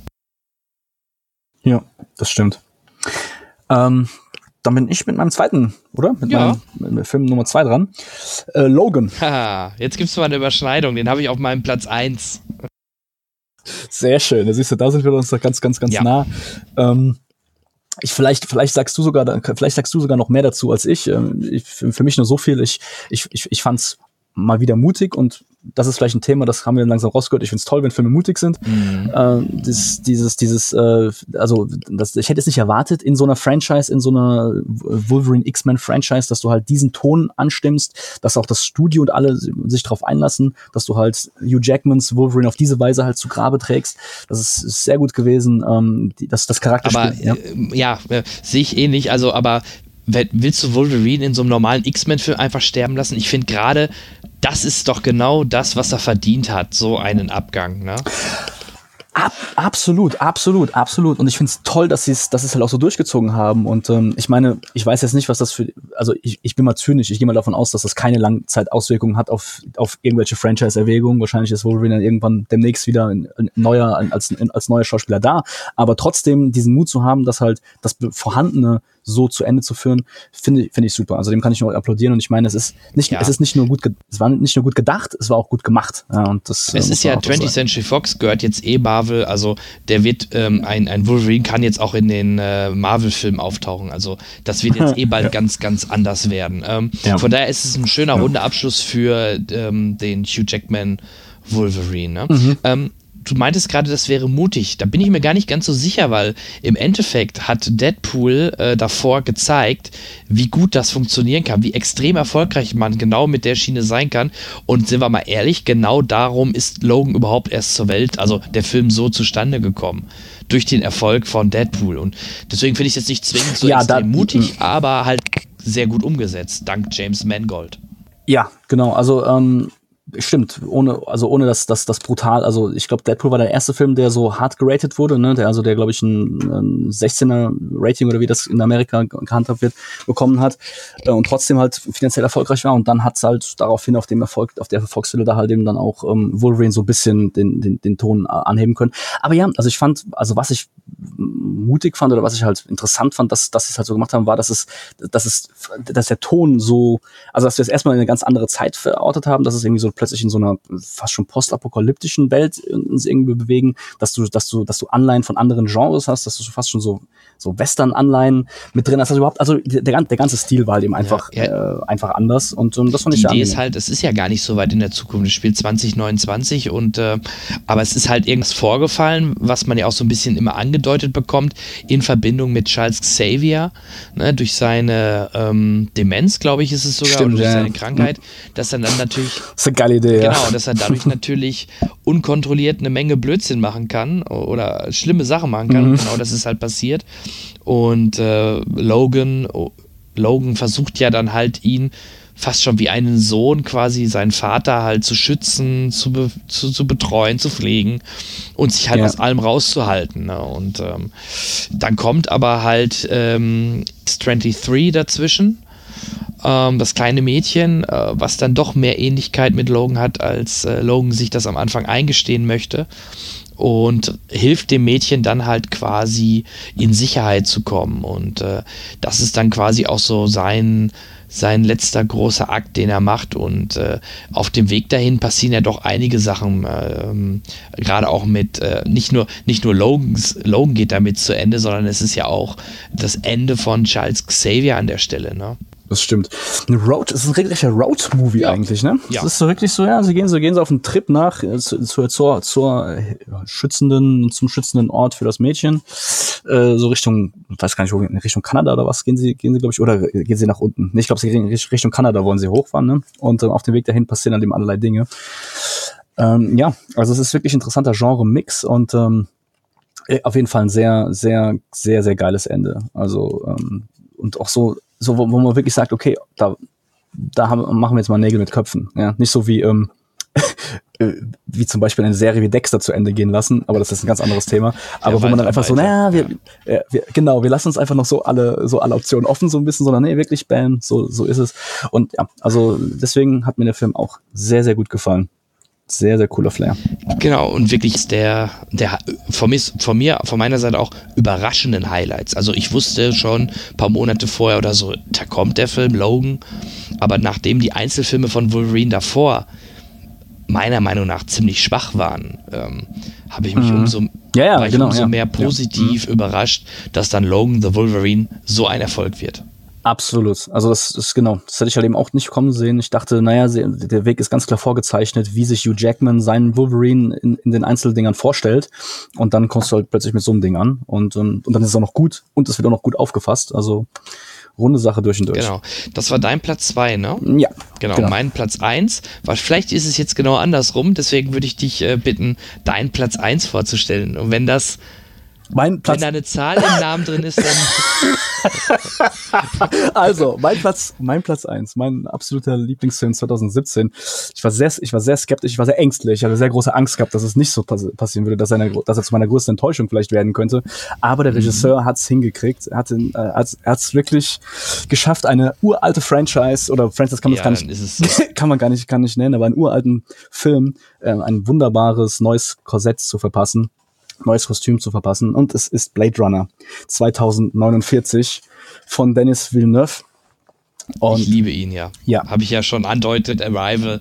ja, genau. Und ich war deswegen, deswegen war ich sehr positiv äh, gestimmt. ich dachte auch, das passt gut, dass Arrival dein Platz eins des letzten Jahres gewesen ist. Dann ähm, hat sich Dennis Villeneuve ja wirklich dann zwei Jahre hintereinander wirklich das Beste vom Besten geleistet. Ähm, ich ich, ich, ja, ich muss wirklich sagen, also ich muss immer dazu sagen, ich finde, man darf nicht vergessen, dass, dass es, wenn du, so, wenn du so eine Fortsetzung machst von so einem Ding, du eine gewisse Aufgabenstellung hast und dieser Aufgabenstellung musst du halt auch gerecht werden. Und ich meine, Blade Runner wird immer Blade Runner bleiben und jeder Film, der danach kommt, ist halt ist halt nur in Anführungszeichen die Fortsetzung davon. Ähm, aber ich finde, in diesem Rahmen hat der Film alles richtig gemacht, was du, was du halt einfach nur richtig machen kannst. Er hat das, er hat das Ursprungsthema genommen, er hat das, Ursprungs, das, das Ursprungsthema weitergesponnen, er hat die Atmosphäre auf, aufgegriffen, das, was den alten Film so gut gemacht hat und hat sie wiederbelebt, hat sie dazugeholt, hat sie aber auch um neue, um neue Motive, um neue Themen ergänzt. Äh, der Cast ist super. Äh, Ryan Gosling habe ich habe ich das total abgenommen. Ich habe ich habe hier den Batista, ne, heißt er, äh, als Replikanten oh, ja. ähm, total abgenommen. Das war ein, wunderbarer Leon-Ersatz sozusagen. Also so. Der überrascht mich sowieso immer wieder, der Dave Batista. Also ja, also ich da in diesem Film fand ich ihn super, also mit seiner kleinen Brille, so als, als so ein riesig, riesiges Monstervieh, der aber so zur Ruhe gekommen ist und wirklich alles ganz fein macht und äh, ne, eigentlich und du und du als Zuschauer schon merkst ja oder dir schon denkst, alleine nur durch diese Bilderwelt, die geschaffen wird, allein durch die Besetzung, so lass diesen Mann doch in Ruhe, meine Güte, lass ihn doch einfach in Ruhe sein Leben leben, ja, aber aber nein, der Blade Runner hat andere hat, hat eine andere Aufgabe und ähm, geht halt auf die Jagd und ja, und, und, und um, die, die Technologie auch gut weitergeführt aus der alten Zeit. Also du merkst auch, das sind diese drei Jahre vergangen. Ich meine, das ist eine, das ist interessante, also eine interessante Herausforderung. Du hast eine Endzeitstimmung in einem Film und du musst diese Endzeitstimmung weiterdenken. Ja, also wo du eigentlich davon ausgehst, die Welt ist sowieso schon vom Abgrund. Aber irgendwie hat er das geschafft. Auch ich, ich finde gerade durch die durch die Bilderwelt von Las Vegas, wo, wo er dann, wo Ryan Gosling dann ja auf Deckard, also auf Harrison Fords Charakter trifft, hat er das nochmal wunderbar erweitert. Ja, durch diesen durch dieses wüstenhafte, nebelhafte, diese Orangetöne und so. Also es ist ähm, oder auch die Tatsache, dass es dann auch schneit in der in der Stadt. Das war Dennis Villeneuve sehr wichtig. Dass es auch, mhm. dass es bei ihm eher schneit als regnet. Ähm, also hat er einfach wirklich diese genau gewusst, was was die Welt Blade Runner braucht und und sie halt eben einfach noch zusätzliche Impulse gegeben und dann auch natürlich Jared Leto als der neue Tyrell quasi als der als der neue Mastermind ja. äh, ich auch auch abgefeiert und ähm, ja Musik. also es gibt wirklich ich fand die Musik die, auch wieder Bombe Super gut, super gut, super gut. Also es ist, da gab es ja auch einen kleinen, also Clinch kann man es wohl nicht nennen, aber ursprünglich sollte ja auch dieser Johann Johansson, glaube ich, halt die komplette Musik machen, der auch sonst für Villeneuve, für Villeneuve immer die Musik gemacht hat, aber die haben sich halt dann gemeinsam darauf geeinigt, dass das einfach nicht so passt, nicht so funktioniert und dann haben sie ja Hans Zimmer so als sichere Bank äh, genau. an Bord geholt und, und der hat dann, ähm, der hat es dann auch wirklich äh, ins Ziel gebracht, kann man mal sagen. Ja, also der, der Johansson, ich hatte das mal gelesen, der hat sich wohl, also laut Villeneuve sogar, ähm, wohl von dem Original Vangelis-Soundtrack zu weit wohl entfernt oder es war nicht mhm. nah genug am Original. Und deswegen haben sie dann halt gesagt, okay, lassen wir mal Hans Zimmer das machen. Ja, genau. Und, und der hat's gut aufgepasst. Der, der hat trotzdem so einen Hans Zimmer Sound. Das ist, der, der, Sound, der, der Sound ist irgendwie bedrohlicher, hämmernder, irgendwie so noch ein bisschen maschineller, industrieller, aber trotzdem im Rahmen des, ähm, ähm, des, des, des ursprünglichen Flairs. Und ähm, ja, hat ihm halt eben einfach, also, und der, der, der ganze Film spielt ja halt eben auch, auch noch mehr auch irgendwo in der Industrie, kann man fast sagen. Also auch zum, zumindest mal jetzt, wenn wir jetzt diesen Schrottplatz da nochmal vor Augen führen, dieses ganze Szenario auch, wo ja auch Ryan Goslings Charakter denkt, sein, seine Kindheit verbracht zu haben. Also du, es, es passt auch also einfach, als will ich damit sagen. Heinz Zimmer ist, habe ich sowieso, da ziehe ich sowieso meinen Hut, der versucht immer, wie ich finde, ähm, die Essenz eines Films auch zu übernehmen, die, also der Bilderwelten zu übernehmen und irgendwie eine Übersetzung zu finden in seinem Sound und so. Und das gleichzeitig in einer Franchise, die noch andere Sachen berücksichtigen muss, die noch, die noch, die sich noch ähm, orientieren muss nach hinten. Ah, das ist schon eine gute, also krasse Herausforderung, die er, finde ich, sehr gut gemeistert hat. Und ähm, also die Gesamtatmosphäre stimmig, toll. Auch die, auch, auch der Level wieder von Interpretation, auch gerade die letzte Szene, ne, wenn Ryan Gosling dann da liegt und ähm, irgendwie es schneit, aber es ist genau das, was auch diese Szene ist, auch die, die dann die, die Erinnerungskünstlerin ähm, da wie gebaut hat, ja, und du sagst, okay, what?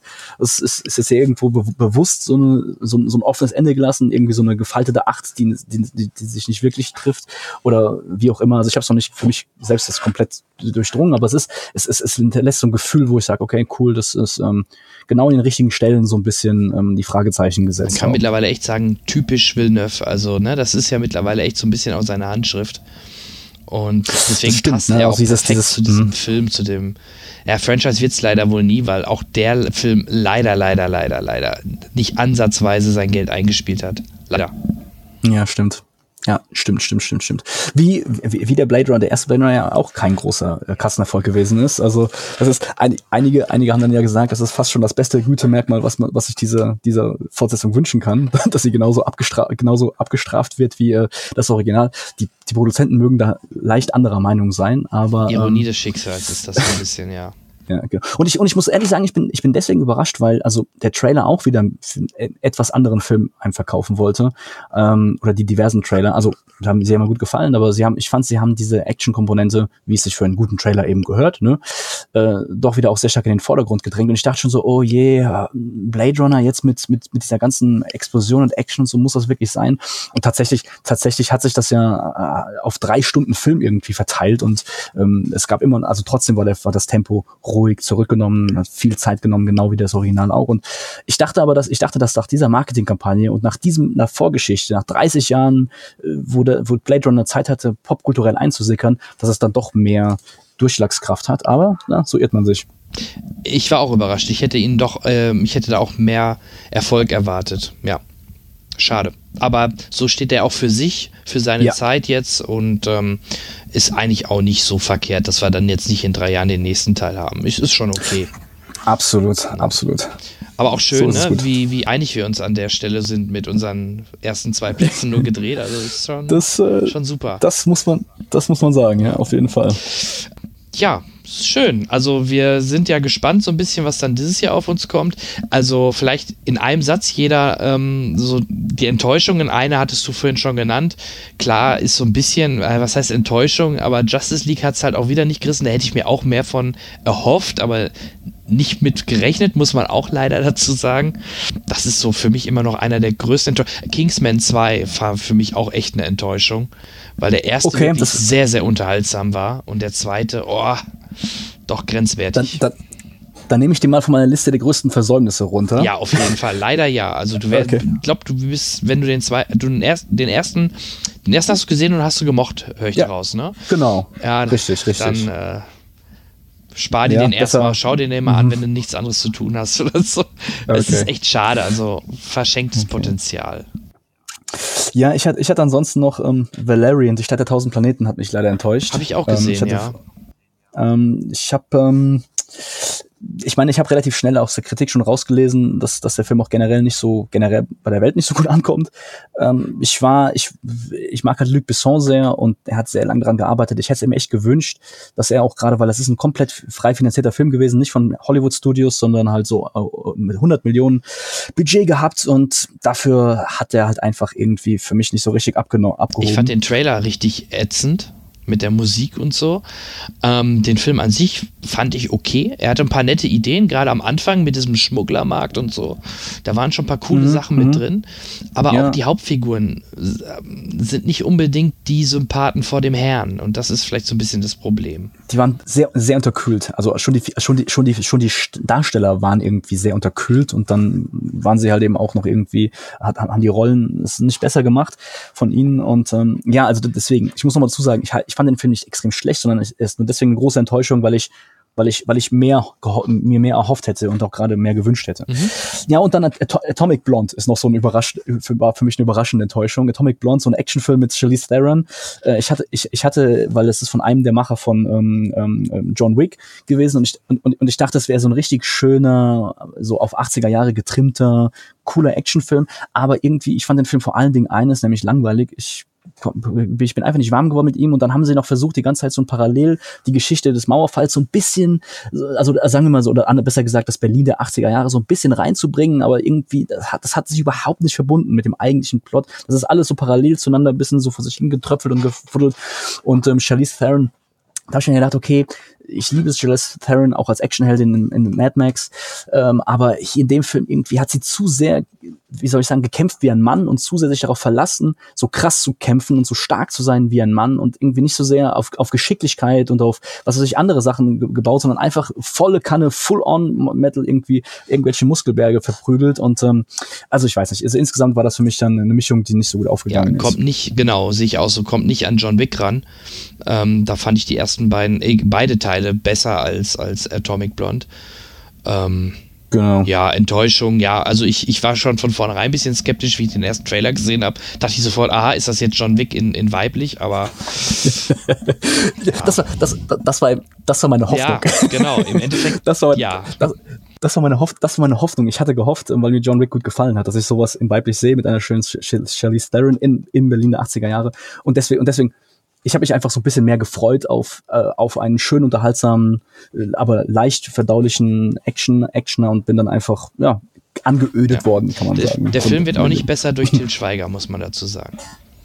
Das, also das war wirklich der Witz des Jahrhunderts. Ich habe mich gefragt, was, was ist passiert? Hat Til Schweiger den irgendwie äh, Filmförderung besorgt? Oder warum ist der in diesem, ist er da, da, da drin gelandet, ja? Für diese bescheuerte kleine Ja, Minirolle. aber das ist doch oft so, wenn da eine deutsche Filmförderung mit drin ist, kommt irgendwo ein deutscher Schauspieler noch mit dazwischen. Das ja, ist ja. ja, so. Also äh, jedenfalls, so hat sich das für mich auch angefühlt. Als, als hätten sie ihn irgendwie, ach komm, wir haben diesen Deutschen, den müssen wir noch irgendwo unterbringen, na dann komm, dann geben wir ihm, tun wir dahin, da kann er nichts kaputt machen. So in etwa. Also es ist, äh, ja, naja. So ist es. Ansonsten und, äh, und, und Guardians of the Galaxy 2 war ich nicht besonders, auch nicht besonders begeistert von, muss ich sagen. Da, da fand ich den ersten Teil halt wesentlich besser und als hätte also der zweite Teil hat sich für mich so ein bisschen angefühlt, halt wie eine Ja. Wiederholung des ersten, so ein Ja. bisschen auf, den, auf dem ersten Ich aufzubauen. fand auch, er hatte seine Momente, gerade auch wieder die, Ein die Anfangsszene mit der Musik und so, war wieder toll gemacht, ne, die Idee. Und ähm, ja, klar. aber hat es für mich jetzt auch, also enttäuscht bin ich da ganz sicher nicht von gewesen in dem Fall, aber für die Top Ten hat es bei mir halt an der Stelle nicht, knapp nicht gereicht. Das waren jedenfalls so meine Enttäuschungen. Hast du noch eine? Sonst. Ähm, nee, also wie gesagt, ähm, ähm, ich war eher ein bisschen generell ein bisschen enttäuscht von dem Jahr, dass es nicht irgendwie einen Film gab, Ach so. der so richtig rausstach, wo ich sagte, boah, definitiv meine Nummer eins. Das gab es dieses Jahr halt nicht so richtig. Und Das, das stimmt, als du, mich an, als du mich angeschrieben hattest und gefragt hast, hier wollen wir das machen, das 2017, ja, dachte ich, ja klar, gerne, aber ich dachte echt, Mist, habe ich überhaupt so viele Filme gesehen? Was für Filme sind, kam denn, gab es denn überhaupt 2017, über die man reden kann, ja? Dann habe ich halt recherchiert und festgestellt, es waren doch ein, doch mehr als man meint, aber es eben, also mir ist auch nichts so richtig krass oder viele Filme sind mir nicht, nicht so im Kopf geblieben, wie, wie man es eigentlich vielleicht wünschen würde. ja, ganz genau. Also ähm, wenn ich hier mal kurz schaue, äh, Moment. Das sind jetzt, glaube ich, nur die US, aber klar, ähm, einer der erfolgreichsten Jahre letzten Jahres, die To- also vom finanziellen, einen haben wir gar nicht besprochen, Die Schön und das Biest, der war auch extrem erfolgreich, aber für mich jetzt kein Top-Film. äh, Nee, ich, ähm, ist, ist bei mir am Radar vorbeigeflogen. Apropos vorbeigeflogen, am Spinnennetz Spider-Man war okay, aber war für mich jetzt auch kein Top-10-Film. Thor Ragnarok genauso wenig. Mhm. Äh, ja, oder halt die, die typischen Animationsfilme, die das Jahr kommen, oder äh, ähm, Fast and Furious, ähm, Lego Movie. Oder Pirates of, genau, doch, einen habe ich noch. Pirates of the Caribbean, Dead Man Tell No Tales. Auch gefloppt, mehr oder weniger an den Kinokassen. Ähm, war jetzt halt auch nicht wieder der Sprung. Also war wieder, naja, Standard 018. Hat aber auch fast 800, äh, war doch erfolgreich, wenn man es so sieht. Worldwide fast 800 Millionen Dollar. Es ist nicht ganz verkehrt, ne? Hat nicht die Milliarde, was man vielleicht erwartet hat von einem Flug der Karibik, aber immerhin. Ne? Alien, Alien Covenant. Oh, Auch noch so ein Film. Der, Den habe ich schon äh, verdrängt, stimmt. ja, der einfach hier rein und da raus ging irgendwie. Ja, vor allem Also damit der- war es das dann. Ne? Also, die haben Ridley Scott gesagt, nö, äh, ist nicht mehr mit Fortsetzung. ist vorbei. Ja. ja, naja, so ist das. Ja, und ein Transformers erwähnen wir nicht. Ähm, Nee, ja, stimmt, Ne, Also da gibt es ja. sicherlich noch einige. Oder ähm, Mord auf dem äh, Mord, äh, Mord hier, Mord Im on Orient, the Orient Express. Im Orient Express, ja. Fand ich gar nicht, gar nicht so schlecht, wie viele ihn gemacht haben. War sehr cool inszeniert, auch tolle Kamerafahrten. Das ist vielleicht auch für dich wieder ganz reizvoll, falls du ihn noch nicht gesehen Mhm. hast. Habe ich ja nicht gesehen, ich habe den Trailer gesehen. Ich dachte mir so, okay, auch wieder, auch wieder so eine Aufgabenstellung. Well, also ein Film aus den, aus den 60ern ähm, verfilmen, was kann dabei rauskommen? Ähm, vor, wer, wer, gut, ist natürlich klar, ne? Wer, wer den alten Film nicht kennt und wer ganz neu rangeht, der, für den ist natürlich schön, dass dieser alte Agatha Christie-Stoff nochmal neu, auf, noch neu aufgelegt wird. Aber ist für mich auch immer so ein bisschen, ich bin da immer erstmal grundsätzlich skeptisch und frage mich, was kann mir dieser Film Neues bieten, was, was ich nicht schon erlebt habe, entweder aus dem Buch oder eben aus dem ersten Film, der rauskam. Ich habe gestern oder vorgestern, nee, vorgestern habe ich sogar noch Baywatch gesehen, den Film. Fand ich gar nicht so schlimm, wie, wie ich es erst befürchtet habe. Also er war gar nicht so extrem albern. War okay. Ähm, ach ja, noch eine Enttäuschung. Aber was heißt Enttäuschung? Man hat es ja irgendwie schon befürchtet und spätestens nach dem Trailer gewusst, The Dark Tower, ne, wenn wir bei Stephen King vorhin waren, war definitiv auch eine Enttäuschung. Das hätte man äh, besser umsetzen können. Hab ich auch noch nicht gesehen, hab den Trailer gesehen, war Lass auch es, so, hm, lass es. ich lass, ich lass es. Wirklich, also das ist Zeitverschwendung pur. Leider, leider. Jumanji, den habe ich noch nicht gesehen, aber also ich bin noch nicht scharf drauf, ihn zu sehen. Das würde Ja. auf die Liste von Dingen kommen, auf die ich nicht scharf, auf die ich nicht scharf bin. Ist extrem den erfolgreich. Ne? Ja, der läuft ja gerade und ist extrem erfolgreich. Der läuft gerade. Ja. Aber auch noch nicht. Ich Tja, siehst du mal. gesehen. Naja, für, für ein anderes Mal besprechen wir dann. So machen wir's. ähm, ja, zum Abschluss habe ich noch was für unsere Hörer, denn ähm, wir haben ähm, hier noch eine CD zugeschickt bekommen vom Verleih, nämlich äh, den Soundtrack, wenn wir schon die ganze Zeit über Musik sprechen, nämlich äh, von The Last Jedi Star Wars. Die verlosen wir heute. Ähm, was müsst ihr machen? Ähm, schreibt uns eure Top 10 Filme über Twitter, Facebook, unsere Homepage oder per Mail. Ähm, einfach mal, dann können wir ein bisschen mal vergleichen oder generell auch gerne eure Meinungen zu unseren Top 10 Filmen. Ähm, lasst mal was da, schreibt uns oder auch über Patreon, wie ihr möchtet. Dann könnt ihr auch gerne auch gleich spenden. ähm, ja, das macht bitte und äh, unter allen Teilnehmern verlose ich dann die CD zu The Last Jedi, weil auch da muss man ja sagen, der Soundtrack von ähm, John Williams für Star Wars Episode 8 war wieder richtig, richtig gut. Oder? Ne, die, Ähm, ich, also, also ich, ich, muss, ich muss sagen, also es ist mir in keinster Weise aufgefallen. Ich würde sagen, das, das, ist, das muss man als positiv bewerten. Ja. Also es ist einfach ein, es hat, es hat, also die Musik hat sich für mich wie Star Wars angefühlt und ähm, also es, es gab, es gab kein neues, es gab nicht so ein wirklich neues Thema, würde ich sagen. Ähm, Du hast halt den, das Ray-Theme wieder drin gehabt, das Luke-Theme und natürlich viele klassische Themes vom Imperium etc.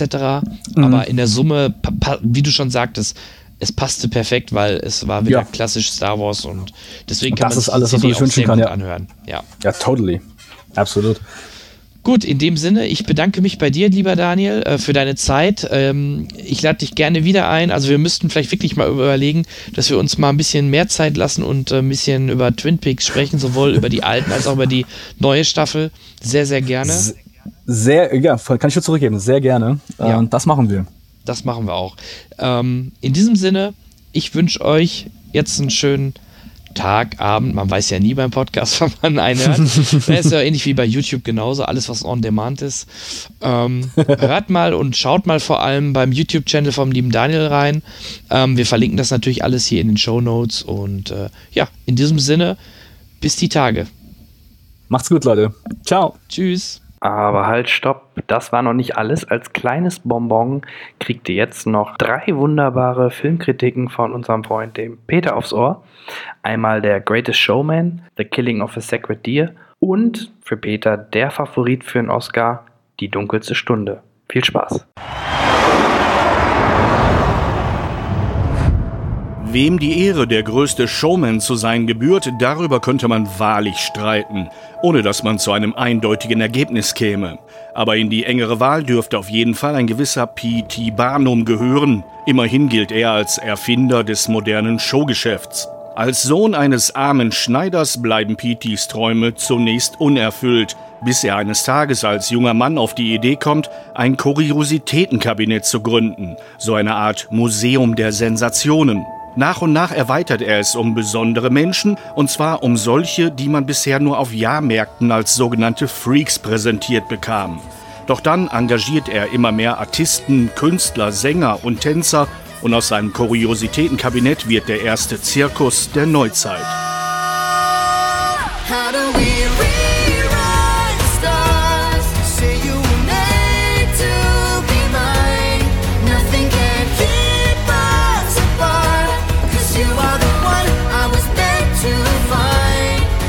Greatest Showman entführt seine Zuschauer in die Anfänge der Massenunterhaltung, zurück in die 70er Jahre. In diesem Fall die 70er Jahre des 19. Jahrhunderts.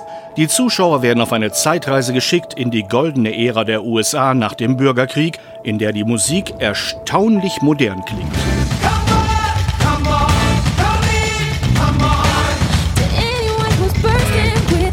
Der Film ist alles andere als ein Biopic, schon eher ein Leinwandmusical, das sich sein dürres Handlungsgerüst bei Barnums Leben ausleiht, um daraus ein opulentes Leinwandfeuerwerk zu zaubern. Voll wunderbarer Zirkuskulissen, traumhaft schönen Kostümen und berauschenden Tanzeinlagen. Ein bisschen erinnert das Ganze an den Klassenprimus in Sachen Kinomusicals Moulin Rouge. Auch wenn er da nicht ganz rankommt, aber schon verdammt nah dran ist. Was unter anderem daran liegt, dass auch die Kamera das Geschehen mindestens so schwungvoll einfängt, wie es aus den Lautsprechern kommt. Denn Dreh- und Angelpunkt in einem Musical ist, na, wer kommt drauf? Richtig, die Musik. Und die stammt vom selben Komponistenduo, das letztes Jahr für seine Songs zu La La Land mit einem Oscar belohnt wurde. Dass Hugh Jackman, der mit Leib und Seele hinter diesem Projekt steht, nicht nur ein richtig guter Schauspieler ist, sondern auch tanzen und singen kann, konnte man ja schon in Les Miserables bewundern. Und auch hier zeigt er sein ganzes Können, aber er ist nicht der Einzige. Mit ihm singen und tanzen Michelle Williams, Zac Efron, Zendaya und Rebecca Ferguson, als gäbe es kein Morgen.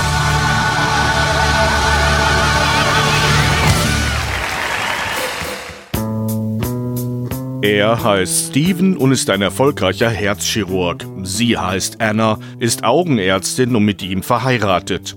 Zusammen mit ihren beiden Kindern lebt Familie Mustermann in einem schönen Haus in einem idyllischen Vorort. Also alles in Butter. Doch dann lernen sie den 16-jährigen Halbwaisen Martin kennen. Was für ein sympathischer Junge. Ja, nicht? Ja, wirklich. Wie ist sein Vater gestorben? Autounfall. Auf der Heimfahrt in einen Mast gerast. Er war sofort tot. Wie lange kanntest du ihn? Eine ganze Weile. Er war ein Patient von mir, vor Jahren. Sag ihm doch, dass er wieder vorbeikommen soll. Mach ich. Er könnte ein toller Freund für Bob sein. Was übrigens der Sohn von Steven und Anna ist, aber das haben sie sicherlich schon geahnt. Doch anstatt zu Bob sucht Martin immer häufiger den Kontakt zu Steven. Und so schellt dessen Telefon mal wieder, als er auf dem Weg in die Tiefgarage ist. Hallo? Hallo, wie geht's dir? Mir geht's gut, Martin. Stimmt etwas nicht? Nein, ich rufe nur an, um dir zu sagen, dass ich heute einen wunderbaren Tag hatte. Das freut mich wirklich sehr. Ja, ich dachte, ich sollte mich revanchieren und würde dich deshalb gerne einladen. Zu einem Abendessen bei mir zu Hause. Meine Mom wird sich sehr freuen, dich zu sehen. Sie macht Hackbraten. Das ist sehr nett von dir. Das machen wir irgendwann. Morgen Abend. Nachtigall, ich hör dir trapsen. Oder im Klartext, der Junge versucht Steven mit seiner Mutter zu verkuppeln. Ich und meine Mom dachten, es wäre schön, wenn du heute Abend zum Essen vorbeikämst. Hast es dir um acht? Das ist sehr nett von dir, aber heute Abend schaffe ich es nicht. Meine Mom wird aber traurig sein. Kann ich dir was verraten? Sag es ihr aber nicht. Ich, also ich glaube, sie findet dich toll. Ich meine, sie fühlt sich von dir angezogen. Aber sie sagt, das ist nicht wahr. Aber ich bin mir da sicher. Und ihr passt perfekt zueinander, finde ich. Ihr werdet ein ganz tolles Paar. Deine Mutter ist sehr schön, aber der Gedanke, dass sie und ich jemals zusammen sein könnten, ist absurd. Ich bin immerhin ein verheirateter Mann. Und ich liebe meine Frau und meine Kinder über alles. Wir sind glücklich zusammen. Was allerdings nur fast stimmt. Und das merkt man daran, dass sich die heimische Situation von Steven zusehends verspannt. Was soll ich sonst noch machen? Etwas, das all dem ein Ende setzt, das will ich. Kannst du dafür sorgen? Dir ist doch klar, Steven, dass wir deinetwegen in dieser Lage sind. Also, was schlägst du vor? Den Rest überlasse ich jetzt ihrer Fantasie. The Killing of a Scarlet Deer ist ein lupenreiner Psychothriller mit Anklängen an griechische Heldenmythen. Also schon ein bisschen anspruchsvoller als die Special Effects Rekordversuche der handelsüblichen Krawalltütenfilme. Denn er erzählt auch noch ganz nebenbei von der Zerbrechlichkeit des Glücks, während man vor Spannung seine Fingernägel in die Unterarme seines Sitznachbarn bohrt. Haben Sie vielen Dank.